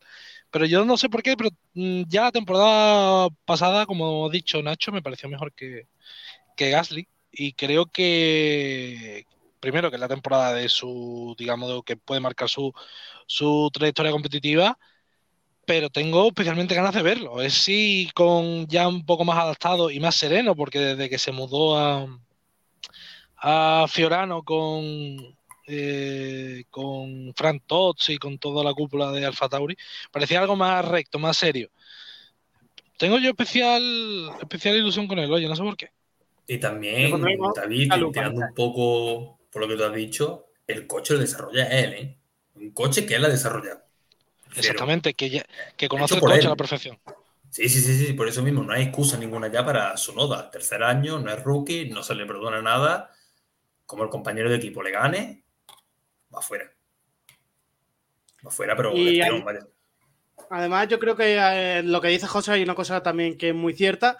Eh, Sunoda siempre lo vemos en todas las temporadas, empezar eh, de forma no demasiado excelente y acabar un poquito mejor. Bueno, por lo menos el año pasado. En la primera temporada sí que es verdad que empezó bastante bien con Alfa Tauri y acabó bastante, eh, acabó eh, batido por, por completo por su compañero Pierre Gasly, pero el año pasado con este nuevo reglamento sí que lo vimos ir de menos a más y aún más muy positivo dentro de, de la escudería y qué es lo que le ha hecho seguir él y que no siga su compañero francés Pierre Gasly. Y además yo creo que es mejor piloto que, que el piloto francés, que lleva también muchos más años eh, de experiencia en la Fórmula 1 y que poco ha demostrado. Ha tenido también una mala época con Red Bull, pero luego en, en Alfa Tauri, cuando el coche no ha funcionado del todo bien, siempre lo hemos visto cada vez ir un poquito más para atrás y cada temporada dar un poquito menos del potencial que realmente tiene el piloto francés. Sí que también lo que comparto con vosotros, que tengo muchas ganas de verlo, de verlo en pista este año, de ver lo que es capaz y habrá que ponerle la lupa y estar muy pendiente de cómo lo van a hacer seguramente en la alta esfera de, de Red Bull. Ahora, os quiero preguntar también, eh, ya lo hemos hablado un poquito antes, eh, pero eh, durante los tests eh, vemos que muchos equipos ocultan, otros intentan mostrarlo todo. Primero, nos creemos los resultados que vamos a ver a partir de mañana. Y segundo, ¿van a mostrar todo el potencial desde, desde todas las escuderías o creéis que vamos a tener el, el mentiroso de, turno como puede ser Mercedes en temporadas anteriores que siempre han estado muy abajo y luego eran los dominantes claros de la temporada o como Red Bull eh, estos dos últimos años que sí que se mostraban fuertes en pretemporada pero que llegaba la temporada y todavía estaban más fuertes. Bueno, eh, es que es muy complicado saberlo, Nacho, porque depende mucho de, de también la ideología del equipo, ¿no? Lo que hemos comentado al principio del programa, Ferrari suele ser una escudería que suele mostrar más de lo que debe, y sin embargo Mercedes y Red Bull suelen ser escuderías que salen a la pista en pretemporada con las piezas mínimas. O sea que es muy complicado saberlo. Al fin y al cabo, el Mercedes, por mucho que le quite, sigue siendo un Mercedes, al igual que el Red Bull. Si son buenos, van a ir bien. No van a ir tampoco últimos, ni van a ir tampoco con la pena por delante pero sí es cierto que es muy complicado saberlo y es complicado saberlo incluso en la primera carrera. Bahrein suele ser traicionero por lo mismo, porque es verdad que los equipos que se les suele atragantar más un poco el principio de temporada, perdón, los en la pretemporada, no suelen mostrar todo el potencial en la primera carrera. Entonces, si es difícil saberlo en la primera, imagínate en pretemporada. Creo que va a haber más mentiroso que otra cosa. Eh, mentirosos para nosotros, pero realmente los equipos saben cada claro, uno por dónde por van. Por supuesto, sí, sí. Eh, por ejemplo, a mí Ferrari lo que hizo el año pasado me pareció bastante bien y fue el único que, eh, digamos, mmm, todo lo que mostró los test, primero que no tuvieron ningún tipo de problema, empezaron muy bien la temporada, fueron los que, para mí, los que mejor lo hicieron. Y si ya tiramos de esta pretemporada sacando el coche literalmente a pistas si vuelvan a repetir todo lo que hicieron en esos test de Bahrein, eh, sumado a, a, a, poner el coche en pista, yo creo que eh, la mejor pretemporada de, de, la historia de un equipo de Fórmula 1.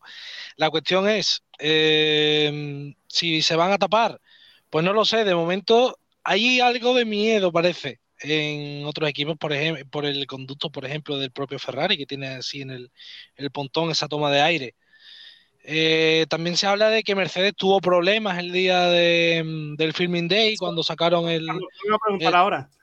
el, coche, eh, el coche a rodar, que hubo problemas con el encendido, que han pedido también eh, más días de test porque no encuentran para mm, porque ellos, por ejemplo, el año pasado no encontraron los todos los problemas que tenía ese coche. Eh, aquí todo el mundo se va a quejar o todo el mundo va a poner pegas, está claro eh, la cuestión es ver mmm, qué equipo entre, entre esas dudas, etcétera, logra sacar un, más o menos un cierto rendimiento. Pero aquí todo el mundo va a intentar taparse lo máximo posible, aunque luego el GPS no engaña y tú vas a ver la velocidad de ciertos coches en el paso de curva, que al final es casi lo más importante, y vas a poder sacar tus conclusiones, claro que sí, pero todo el mundo intentará taparse levantando el pie en la recta y esas cositas, ¿no? De, de hace ya muchos años.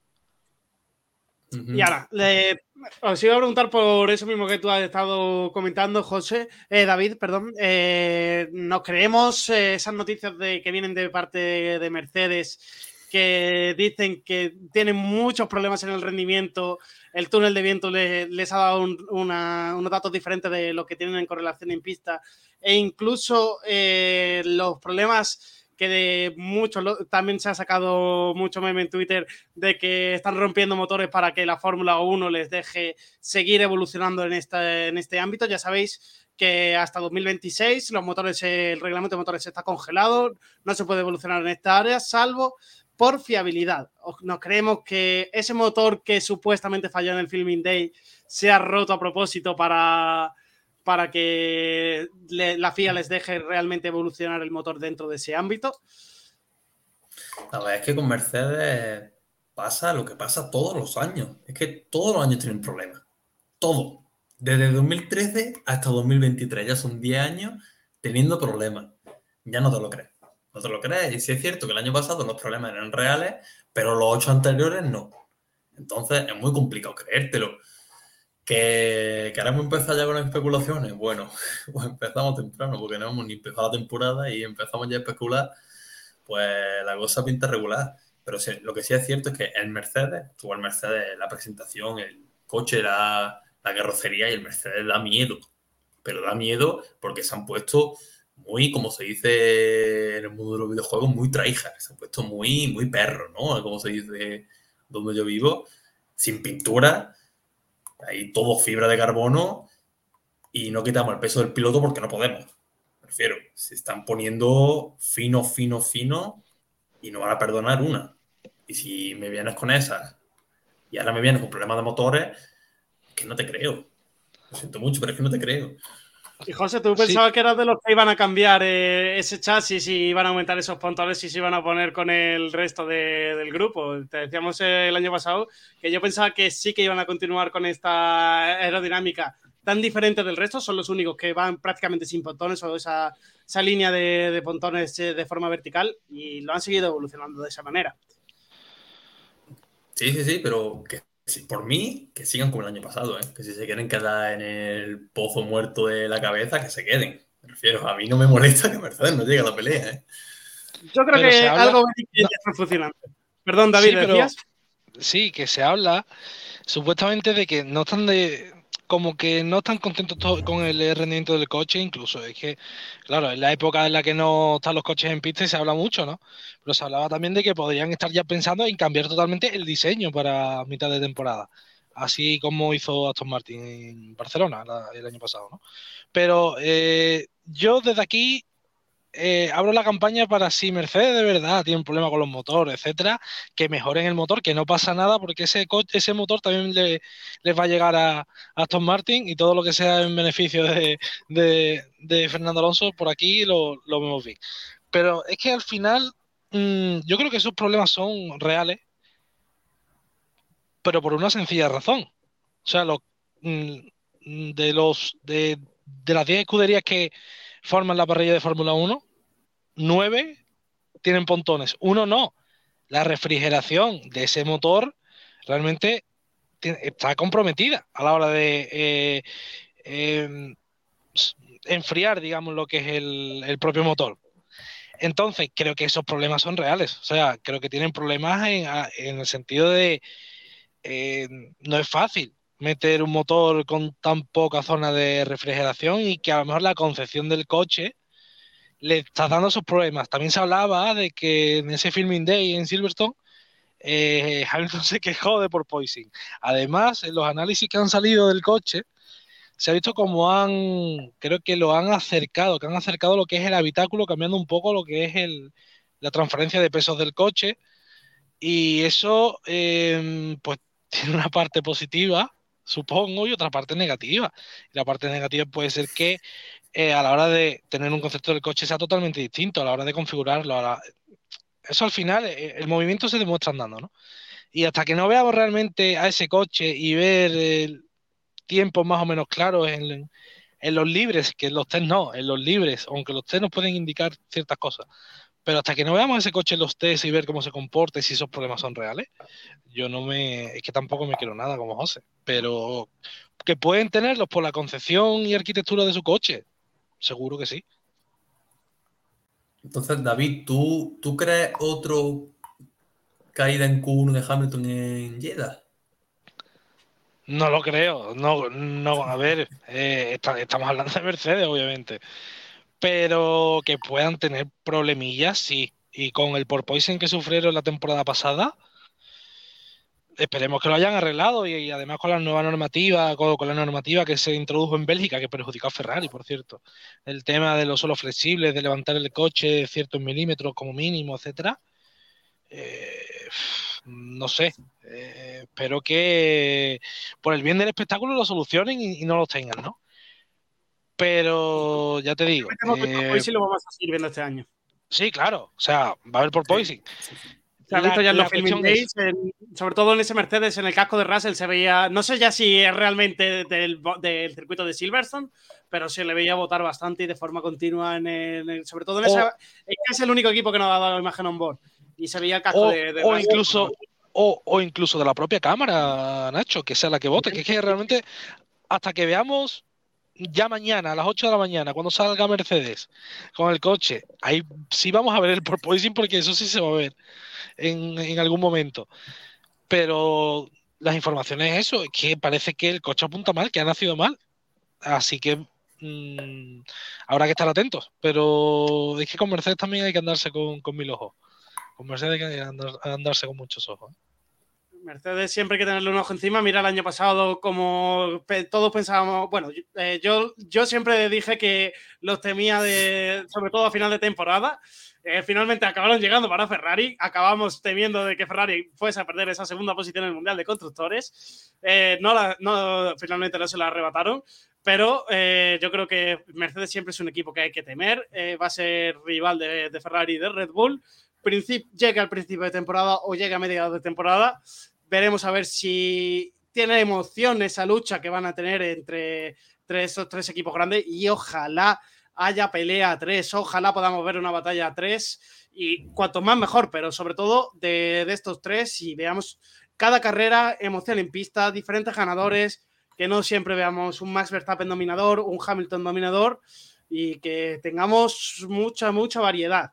Y bueno, ahora pasamos a un tema que nos va a tocar un poquito la fibra, el Aston Martin eh, se dice totalmente lo contrario. Y eso que utilizan el mismo túnel de viento que Mercedes, tienen su mismo motor, pero en ellos eh, la correlación de datos dice que ha publicado de Race, que el medio de Race, que parece que los datos de, túnel de viento y la correlación un poquito en pista de lo que se ha podido ver en estos test que hacen privado los equipos en los filming days, eh, va a estar más que en la zona media. Eso es lo que publicaba de Reis. Eh, también eh, pasabas tú esta tarde un tuit, David, de uno de los patrocinadores de, de, de Aston Martin, de NetApp, que nos decían que van con hasta 12 kilos menos, de, perdón, eh, sí, 12 kilos menos de, lo que marca el reglamento. Por lo tanto, es otro equipo que junto al PIN son los primeros que han dicho que van por debajo del peso eh, máximo y que se van a poder beneficiar de ponerle esos, eh,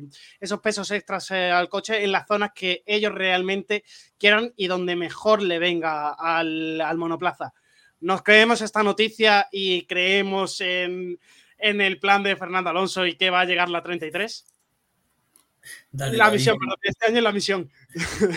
Este año es la misión, este año es la misión. Mira, yo, eh, es que el año pasado, ese es el problema. El año pasado se, decía que el Mercedes, los datos del, túnel de viento apuntaban que era un segundo y medio más rápido. Y la cuestión es que no. Y es el mismo túnel de viento. Obviamente entiendo que Mercedes habrá eh, corregido esos datos y habrá eh, cambiado lo que son los parámetros que te da el túnel de viento. Yo no me quería ilusionar, sinceramente no quería ilusionarme porque eh, si algo tenemos los que hemos vivido en la carrera de Fernando Alonso es que nos hemos llevado muchas decepciones por todas partes. Pero es que confío, no confío para esta temporada, ojo, eh, no creo yo que el coche esté para mucho más, para mucho más de la zona media que ahí tengo claro que va a estar por la gente que ha trabajado en el coche, por Dan Fallows, por Eric Blanding, que los dos venían de, Red Bull y de Mercedes, pero mm, de cara a dos, dos años, el próximo reglamento de 2026, sí que les veo capaces, pero por la inversión que están haciendo, porque al final un equipo no se convierte en grande de la noche a la mañana, le pasó a Red Bull. Eh, Red Bull desde que entró en Fórmula 1 le costó llegar a, hasta ese primer campeonato de Sebastián Vettel. El único caso así muy extremo es el de Brown GP, una escudería totalmente nueva, sin patrocinador. Llega Ross Brown, se inventa un doble difusor extraño, arrasa en la primera mitad de la temporada, se lo ilegalizan, pero aún así le da para ganar el campeonato a Jenson Button. ¿no? sé eh, si agarrarme a esos datos, no lo sé. Lo que tengo claro es que sí que va a estar Aston Martin en zona media. No sé si le dará realmente para competir al PIN, que lo veo un paso por delante de McLaren. Aunque lo que se ha visto de McLaren en la zona de los pontones es una cosa bastante extraña. Eh, pero que lo importante de los coches es lo que no vemos y, está en el suelo. Que a todos se nos ha ido la cabeza con los pontones de Mercedes, con esos pontones extraños que tiene el Aston Martin que parecen eh, que llegan hasta literalmente el suelo y vuelven a subir. Al final lo importante es el suelo. Y creo que Aston Martin va a dar, si ya dar la sorpresa en zona media, la va a dar, porque creo que va a estar ahí. Que esté para más este año, mm, me extrañaría. Ojalá, ojalá ver Alonso es que se hablaba de no, es que yo estaba, yo estoy conforme si le dan a Alonso el Mercedes del año pasado, literalmente el mismo coche. Yo, estoy contento con eso. La cuestión es que no, no lo veo viable. No lo veo viable. Si en alguna carrera, eh, como Hungría 2021, puede ganar la 33, pues bienvenida sea, pero no lo veo en, no sé, es que no lo, me cuesta imaginarme ver a Alonso con un coche competitivo a día de hoy.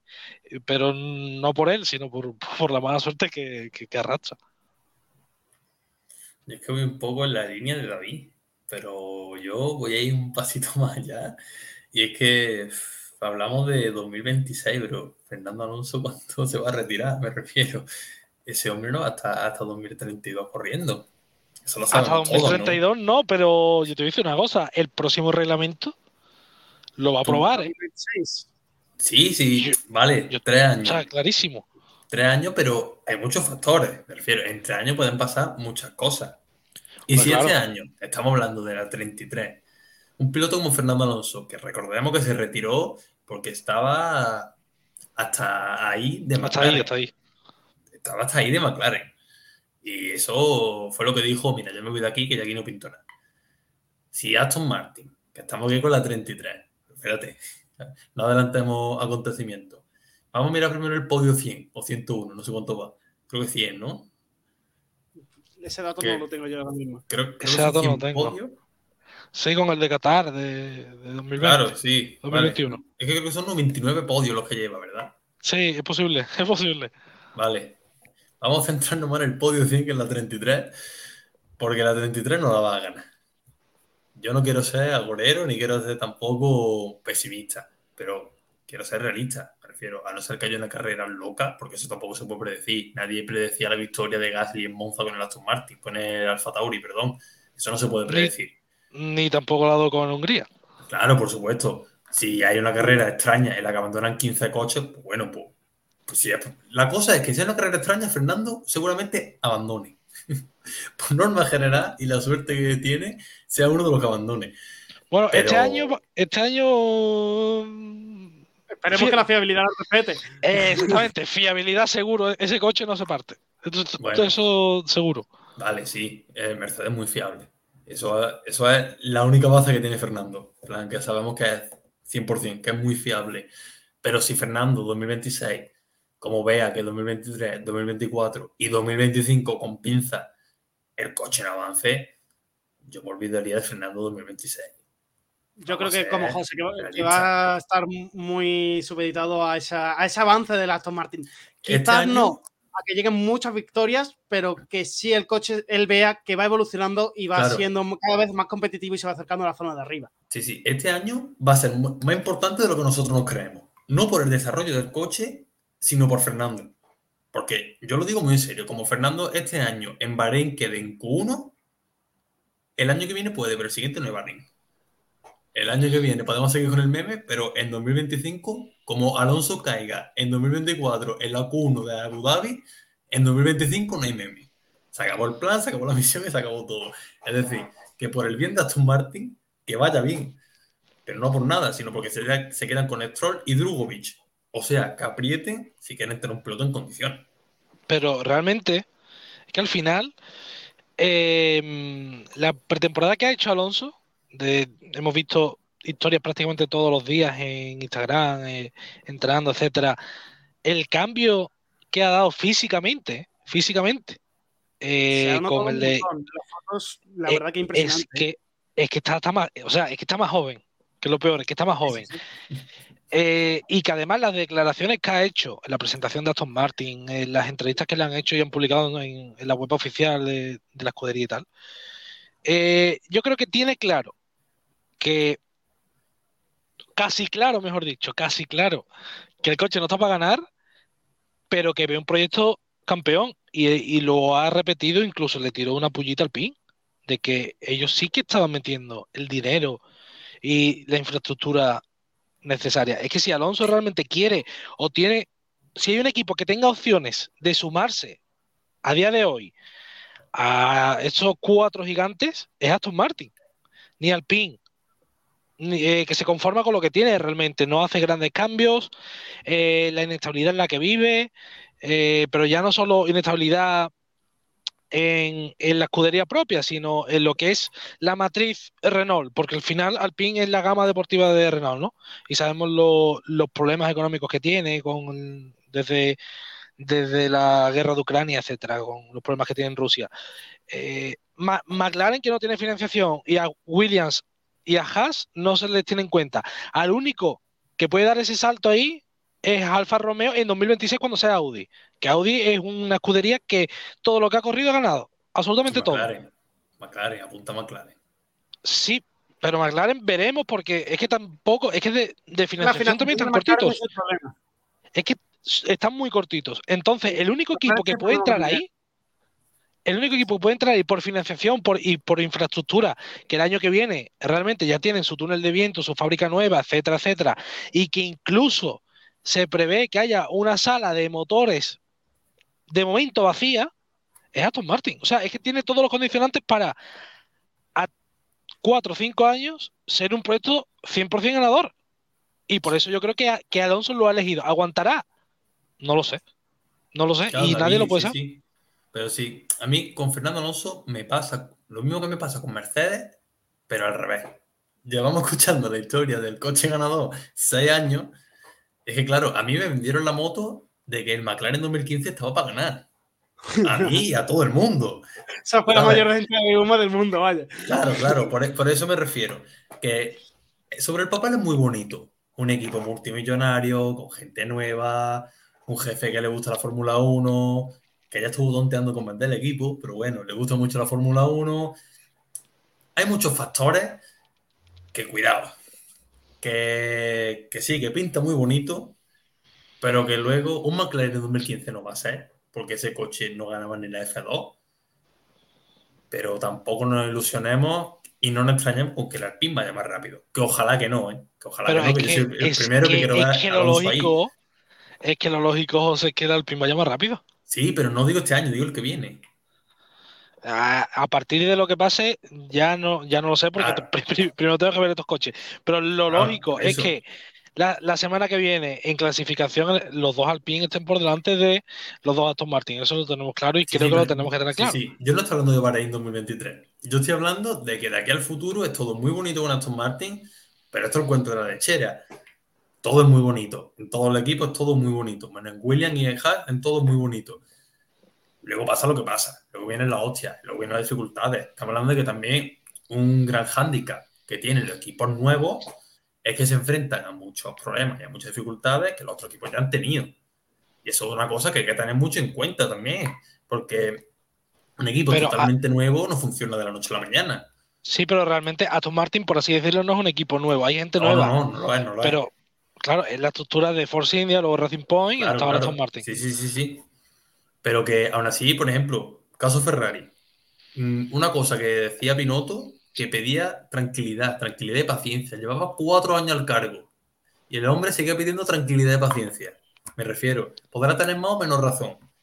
Pero lo que es seguro es que de la noche a la mañana no hace un coche competitivo. claro y si mañana Alonso cae en Q1, o sea, mañana, la semana que viene, lo más probable es que en Abu Dhabi no haga podio.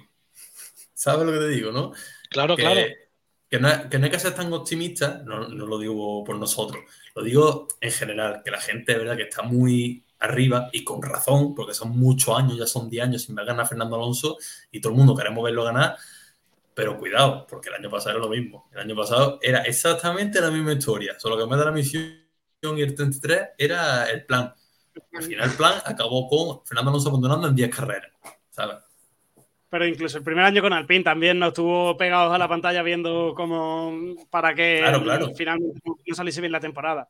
Lo que hay que reconocerle a el primer año Fernando con Alpine fue mejor que el segundo. Cuidado, que el, Lo el primer año con Alpine fue Eh, mejor que el segundo. En cuanto a puntos, sí, ¿no? Y el podio. eh, el podio. eh, quedaron peor en cuanto a clasificación de general, porque el año pasado fueron el primer- los primeros de- del resto del mundo y el año anterior fueron los, eh, los segundos de- Sí. del resto del mundo, pero eh, consiguieron más puntos ese, ese 2021. En cuanto a nivel de pilotaje de Alonso, no tiene nada que ver, ¿eh?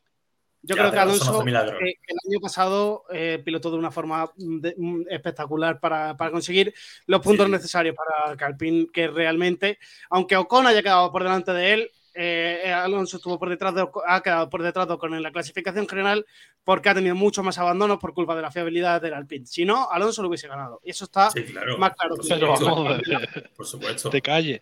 Pero Alonso no hace milagro tampoco. Tampoco hace milagro, eso, eso hay que saberlo. Y igual que con Honda no conseguía sacar ese coche de la, de la Q3, de la Q1, porque el motor Honda no daba para más. De hecho, él decía que era un motor de, de GP2. GP2. Eh, tampoco lo consiguió con el Alpine, lo ha ido mejorando año a año y gracias a él está. eh, el año pasado fue el primero del mundo y consiguió quedar por delante de McLaren, que también tenía una buena dupla de pilotos. Lo que pasa que Ricciardo tampoco fue, tuvo su temporada. Y de hecho por eso está fuera de la Fórmula 1 porque no tuvo una buena temporada. Y también gracias a eso Alpine está en cuarta, eh, está en cuarta posición, si no Alpine estaría quinto detrás de, de McLaren porque el año pasado McLaren tenía también mejor coche a mi punto de ver que, que Alpine. Lo que pasa que perdieron Alpine lo que hizo pues, fue perder muchísimos puntos y sobre todo con el coche de, de Fernando. ¿Qué hubiese pasado si Fernando hubiese puntuado en esas carreras y le hubiese también quitado puntos a McLaren? Ah, Pues a lo mejor sí que eh, eh, Alpine sí, hubiese seguido estando por delante de, McLaren, pero yo pienso que el coche de, de McLaren del año pasado era mejor que el Alpine. Lo que pasa que la dupla de pilotos de Alpine era un poquito mejor, aunque pienso que Norris también es mucho mejor piloto que, que Esteban Ocon. Sí, claro, pero también es que McLaren competía con un piloto. Y, al- y con piloto y medio porque el coche se rompía, pero lo que está claro es que McLaren competía con un piloto, que era Lando Norris. Ahí yo creo que está la clave realmente de la temporada, pero para mí sí era el Alpine más rápido. Es que en cierto modo, o sea, en clasificación sí que es cierto que el McLaren siempre estaba un poquito por encima. Sobre todo cuando Alpine cambió el tema de la configuración, el tema de la degradación que tenía en carrera. En las primeras carreras era horroroso. Era horroroso, bajaron un poquito el ritmo de clasificación, pero en carreras sí que eran más estables. Pero es que, el, a ver, Ocon, Esteban Ocon va a vivir, yo creo que toda su carrera deportiva De, de que de le ganó a Alonso. Fernando Alonso, claro, de que le Sí, ganó a Fernando Alonso. todas las declaraciones que hace Esteban Ocon son diciendo cosas de que ha ganado a Fernando Alonso, Ah, Fernando de que Alonso. la fortaleza que le hizo el año pasado ser eh, más rápido que Alonso, eh, y eso no es así. Eh, Claro, todo, el mundo, no. eh, todo el mundo que no es francés sabe que el año pasado quedó por delante de, de Alonso porque el coche de Alonso se rompía mucho más. Quizá porque Alonso con- conduce de una forma mucho más agresiva o, como dicen las malas lenguas, trabajo de Alpine.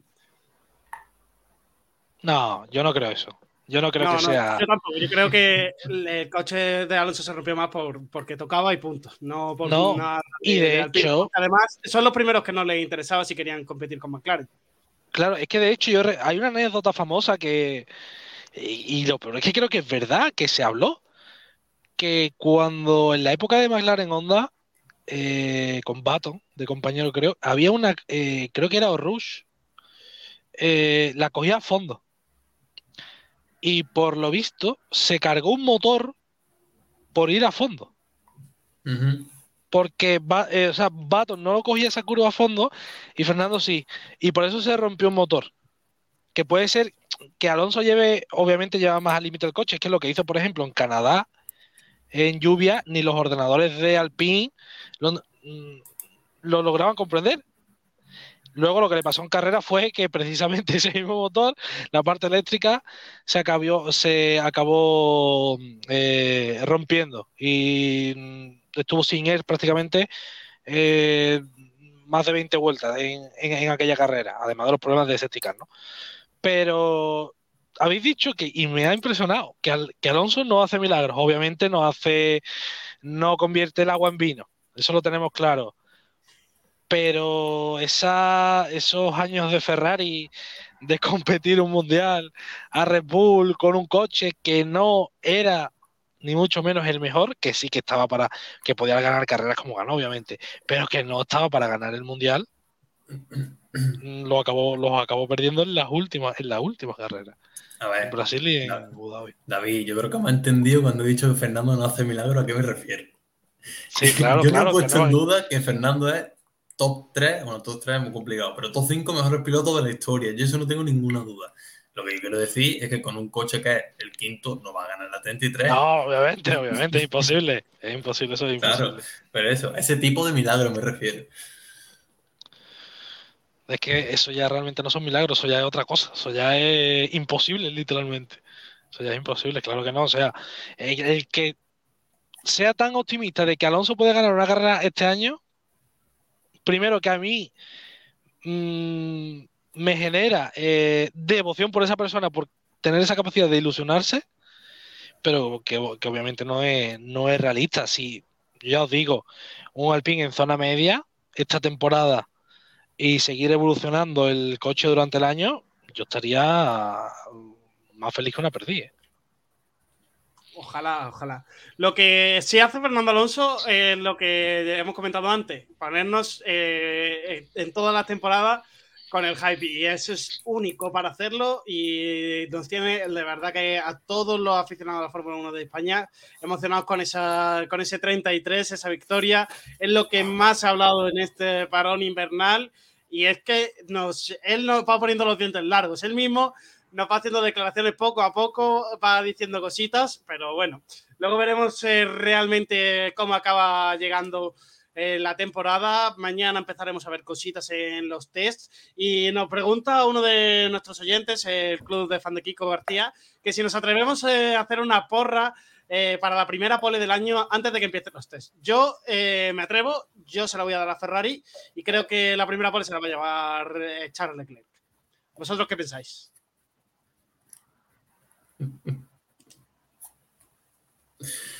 La pole la va a hacer. José se ríe. Nada, yo, yo me río porque. Porque me da miedo, tío. Es que me da miedo porque ¿cuántos años hace que el campeón del mundo no gana en Bahrein? Creo que el último campeón del mundo que ganó en Bahrein la primera carrera fue Hamilton 2015.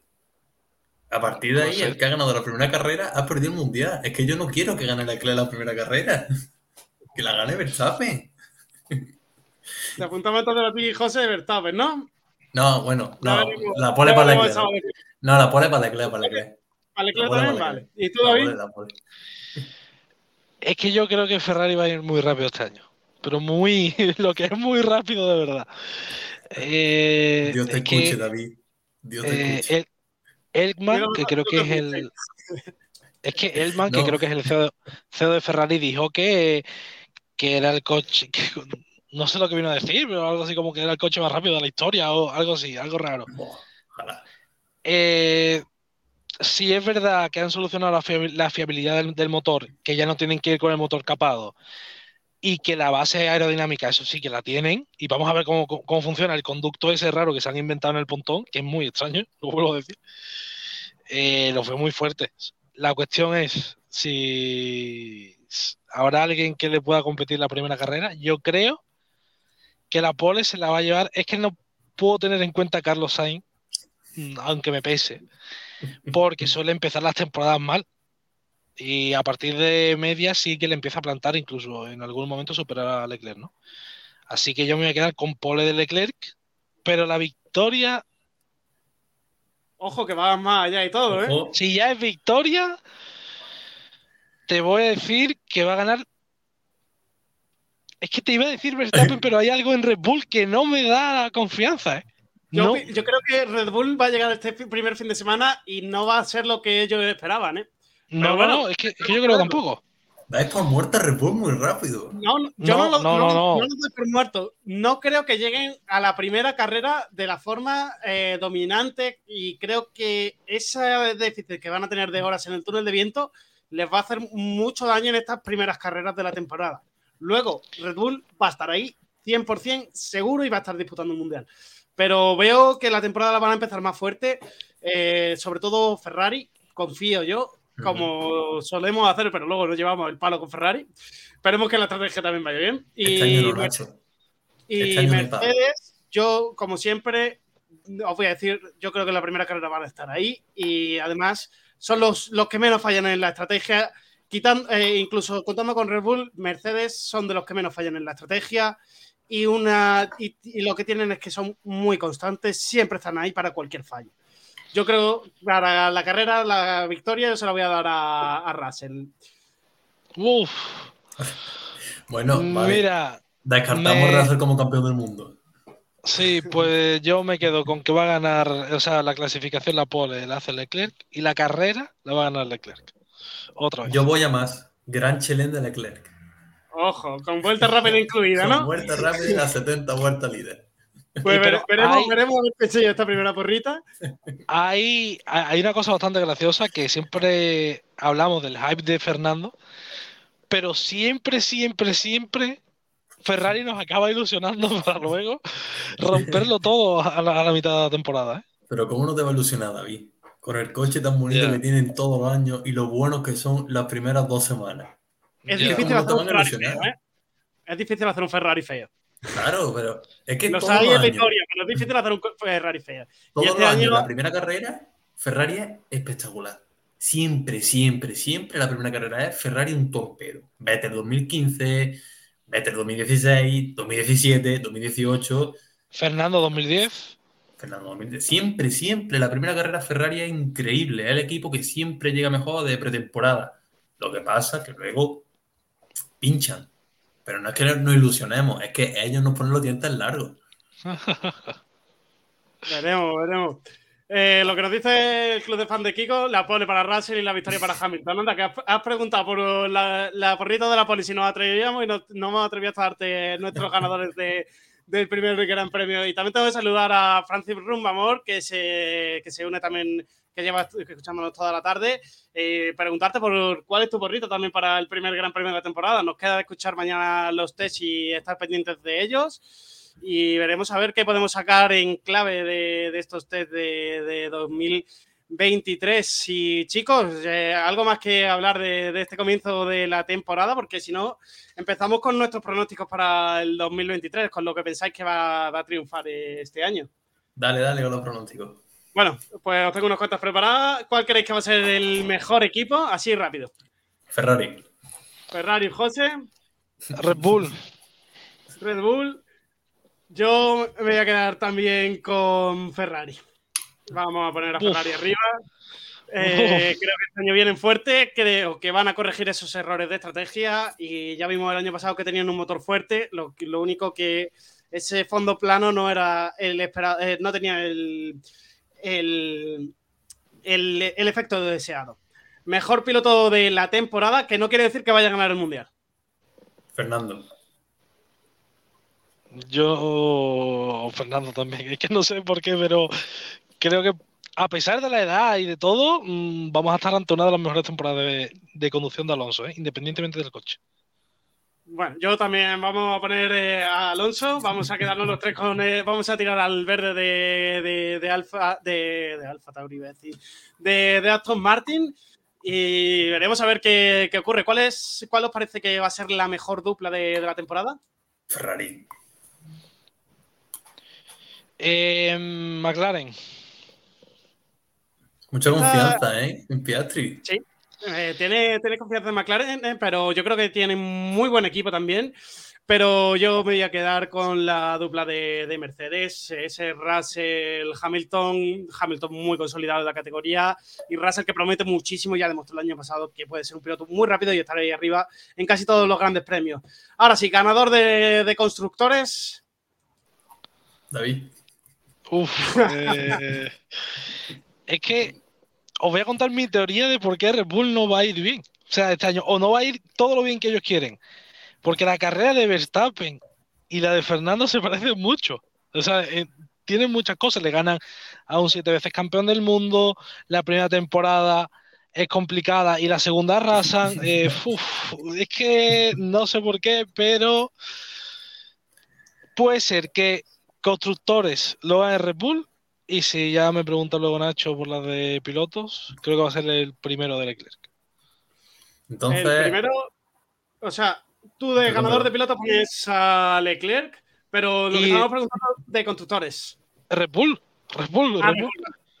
Eh, José, Uf.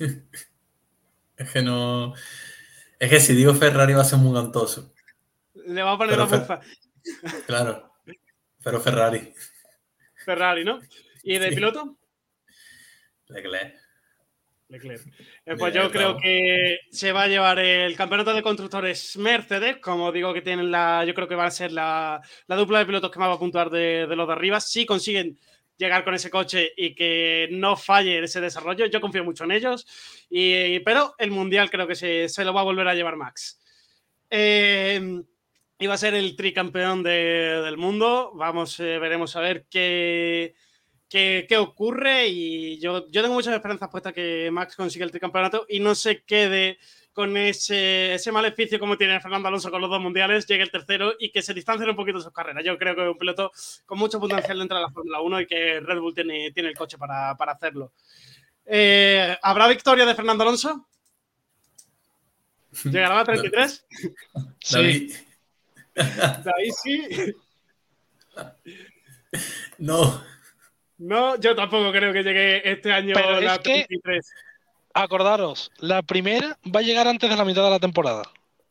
Ojo, ojo. Antes de. Ya no te das hasta el dato de cuándo, de cuándo va a llegar. sí. Además, ¿Será, será con Ah. un pronóstico de lluvia y tiempo inesperado o en unas condiciones realmente igual para todos los equipos? No, no, no, no, no. Lluvia tormentosa, Lluvia lluvia tormentosa. tormentosa en Imola con la mayoría de los coches saliéndose y él acabando la carrera.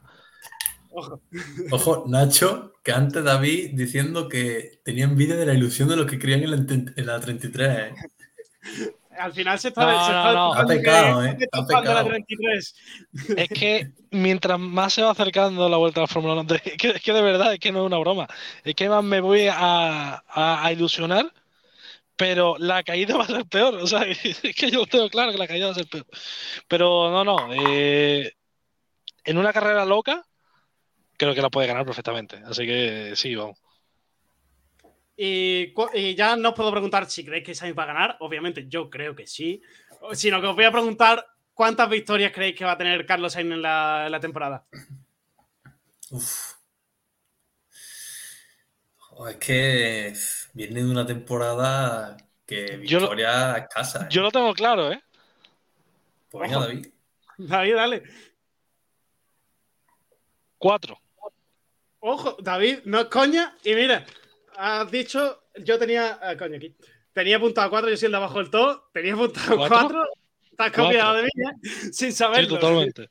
Totalmente. Pero creo que, o sea, pero lo creo bastante.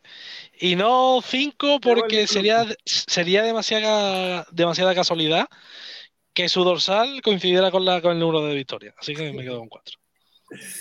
Es que es muy complicado. Es que yo creo que para mí esa es la predicción que más me cuesta, ¿eh?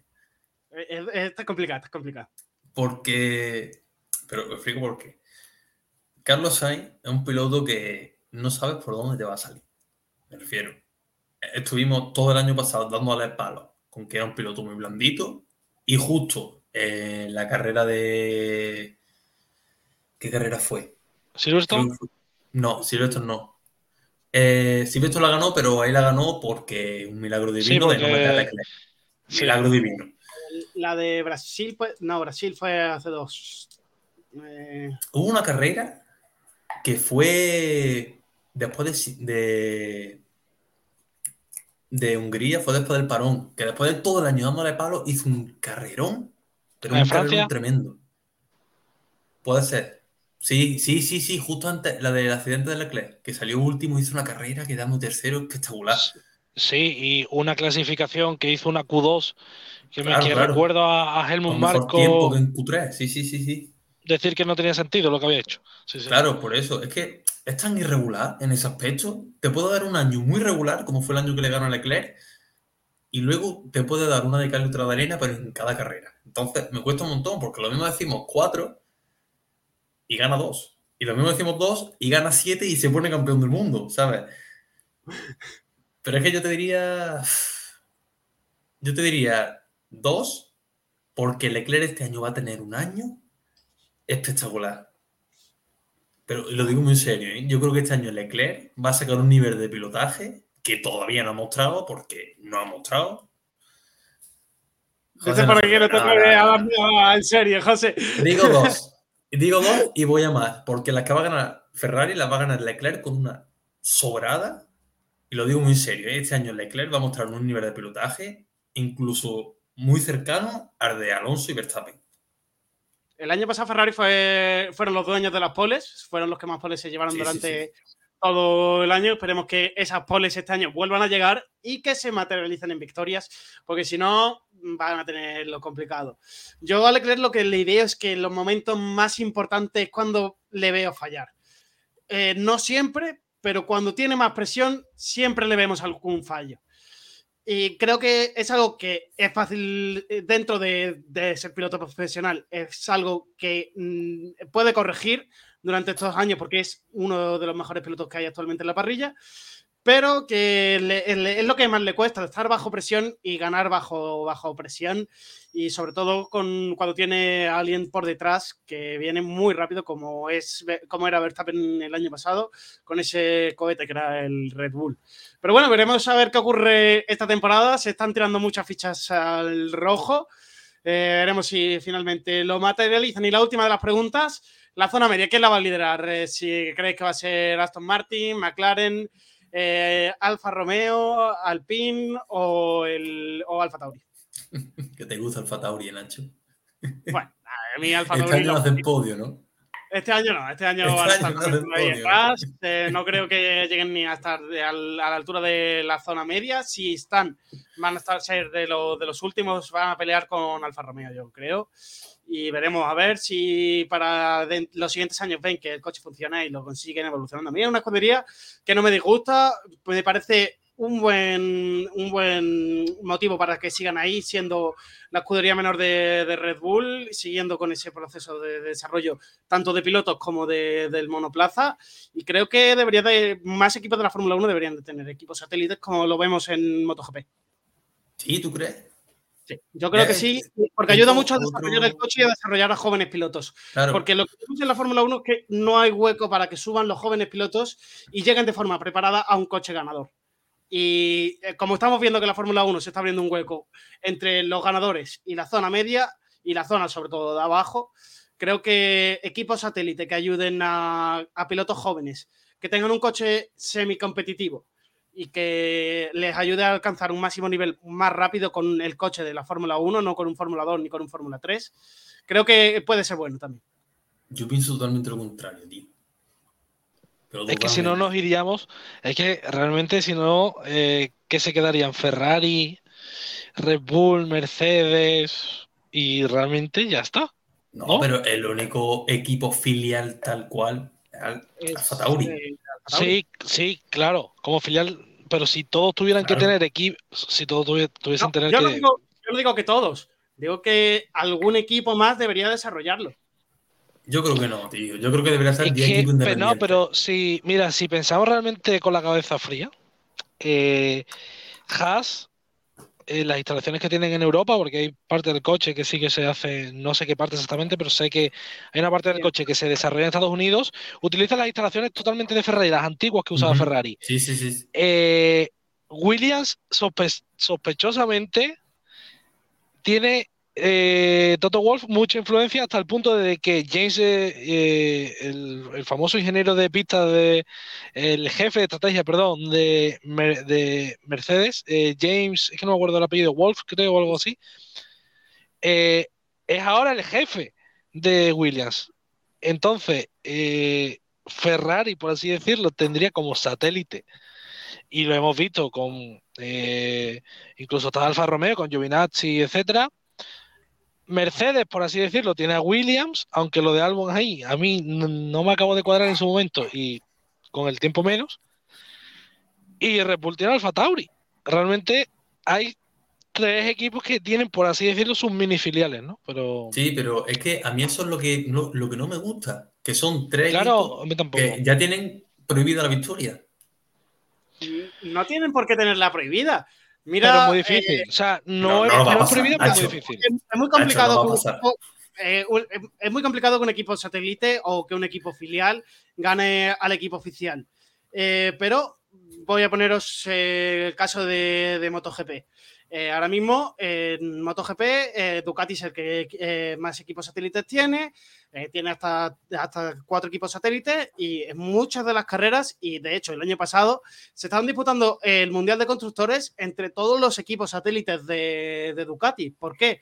Porque comparten muchas piezas, otras las desarrolla cada uno y cada uno tiene esa libertad de, de evolucionar en el aspecto del reglamento que ellos crean que va a funcionar más para ese año quizás tienen menos presupuesto que la marca oficial que Ducati, tienen un presupuesto que se docede de parte de Ducati y tienen otra parte que tienen que buscársela a ellos con sus patrocinadores, investigación, quedar cuanto más arriba en el campeonato más le pagan y cuanto más consigan evolucionar, mejor va a ser. Y no hay ninguna norma que les prohíba ganar. Eso es lo que, lo que yo pienso que muchas, eh, porque como está actualmente, sí que, eh, sí que los equipos que están por eh, Alfa Romeo no va a tener la oportunidad de ganarle a Mercedes, a Ferrari, porque no tiene la suficiente inversión. Eh, Haas tampoco va a tener oportunidad porque Ferrari no le cede las piezas del monoplaza de este año, le cede las del año pasado.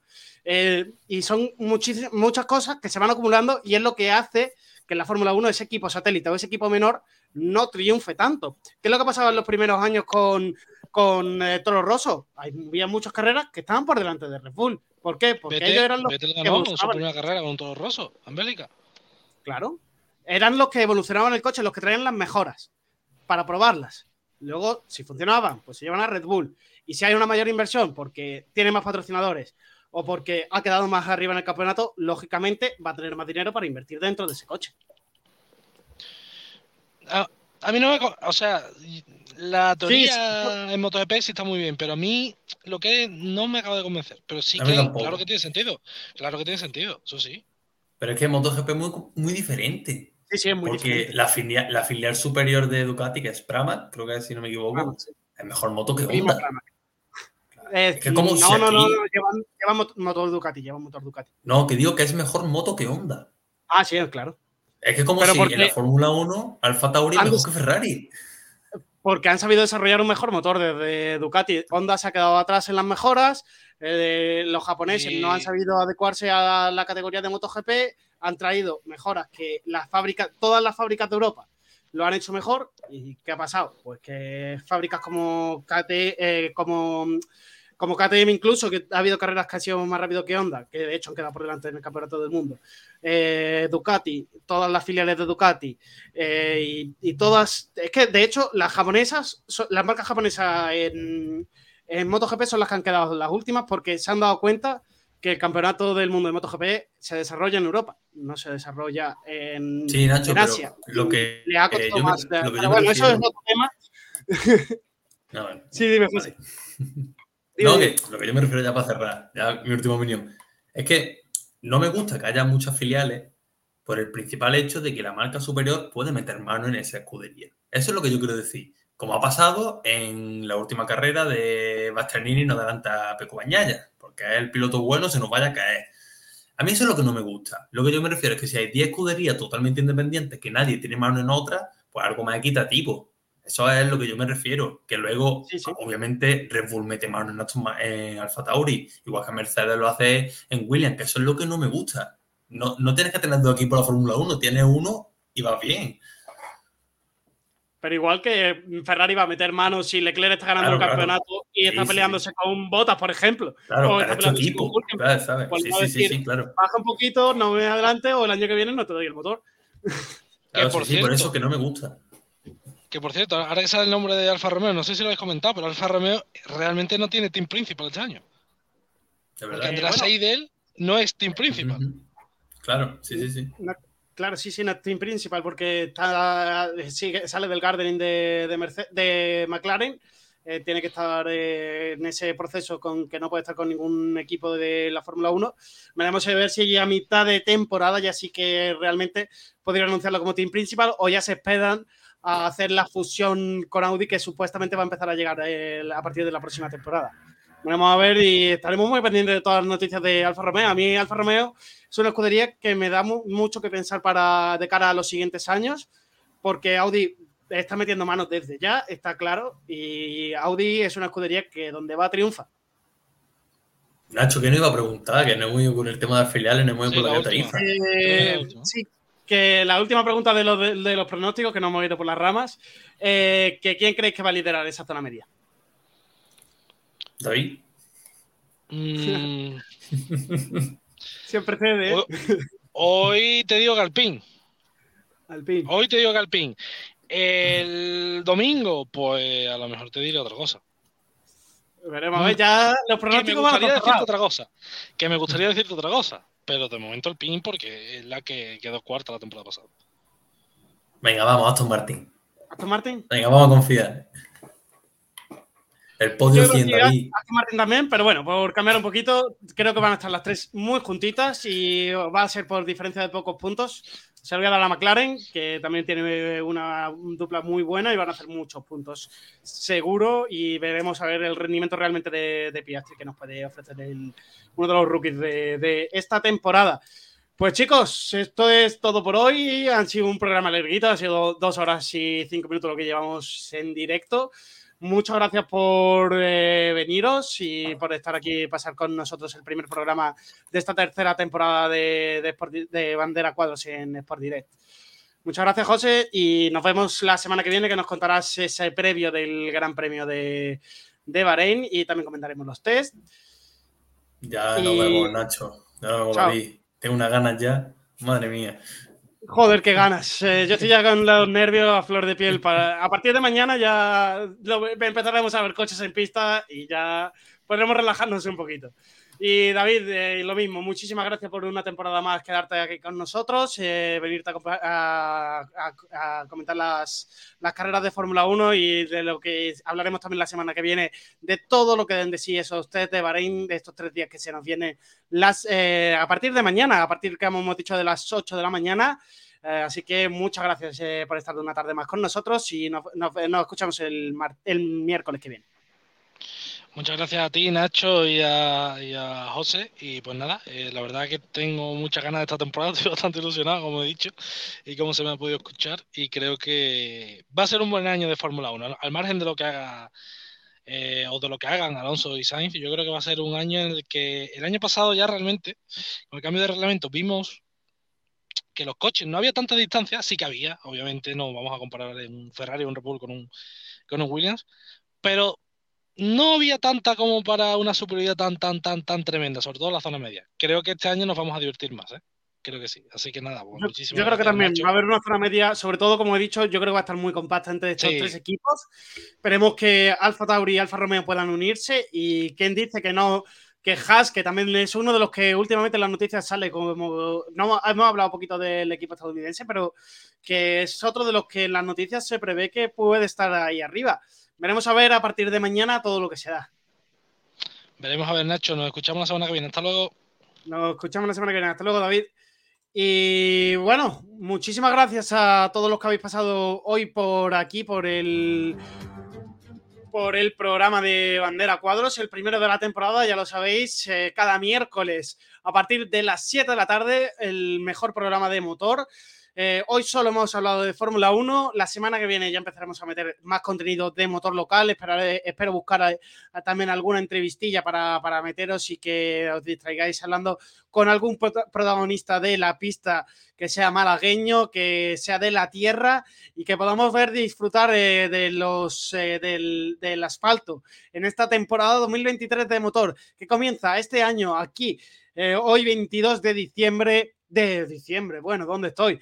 22 de febrero, aquí en Sport Direct Radio con el bandera a cuadros en esta tercera temporada. Muchas gracias a todos los que habéis pasado por aquí, entre los que habéis comentado ese club de fan de, de Kiko García, Francis Rumbamor y muchos otros que os habéis pasado, pero que no habéis dejado vuestro comentario. Ya sabéis, el programa es más divertido cuando vosotros participáis y recordar siempre suscribiros, darle a like en YouTube y siempre ese corazoncito. También nos podéis seguir en nuestras redes sociales para estar atentos de todo lo que vaya a ocurrir a partir de mañana en los test. Muy atentos porque eh, a partir de las 8 de la mañana, como decía, tendremos a los coches rodando en pista por primera vez en la temporada.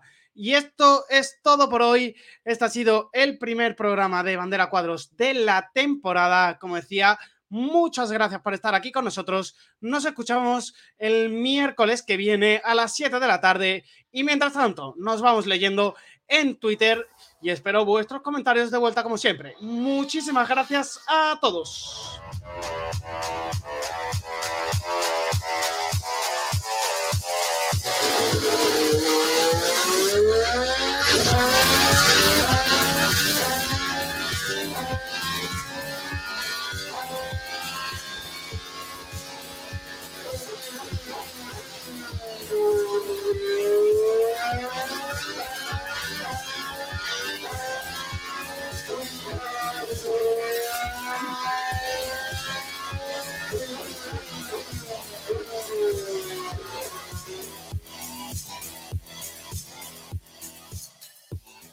Bandera Cuadros en Sport Direct Radio con Nacho Medina.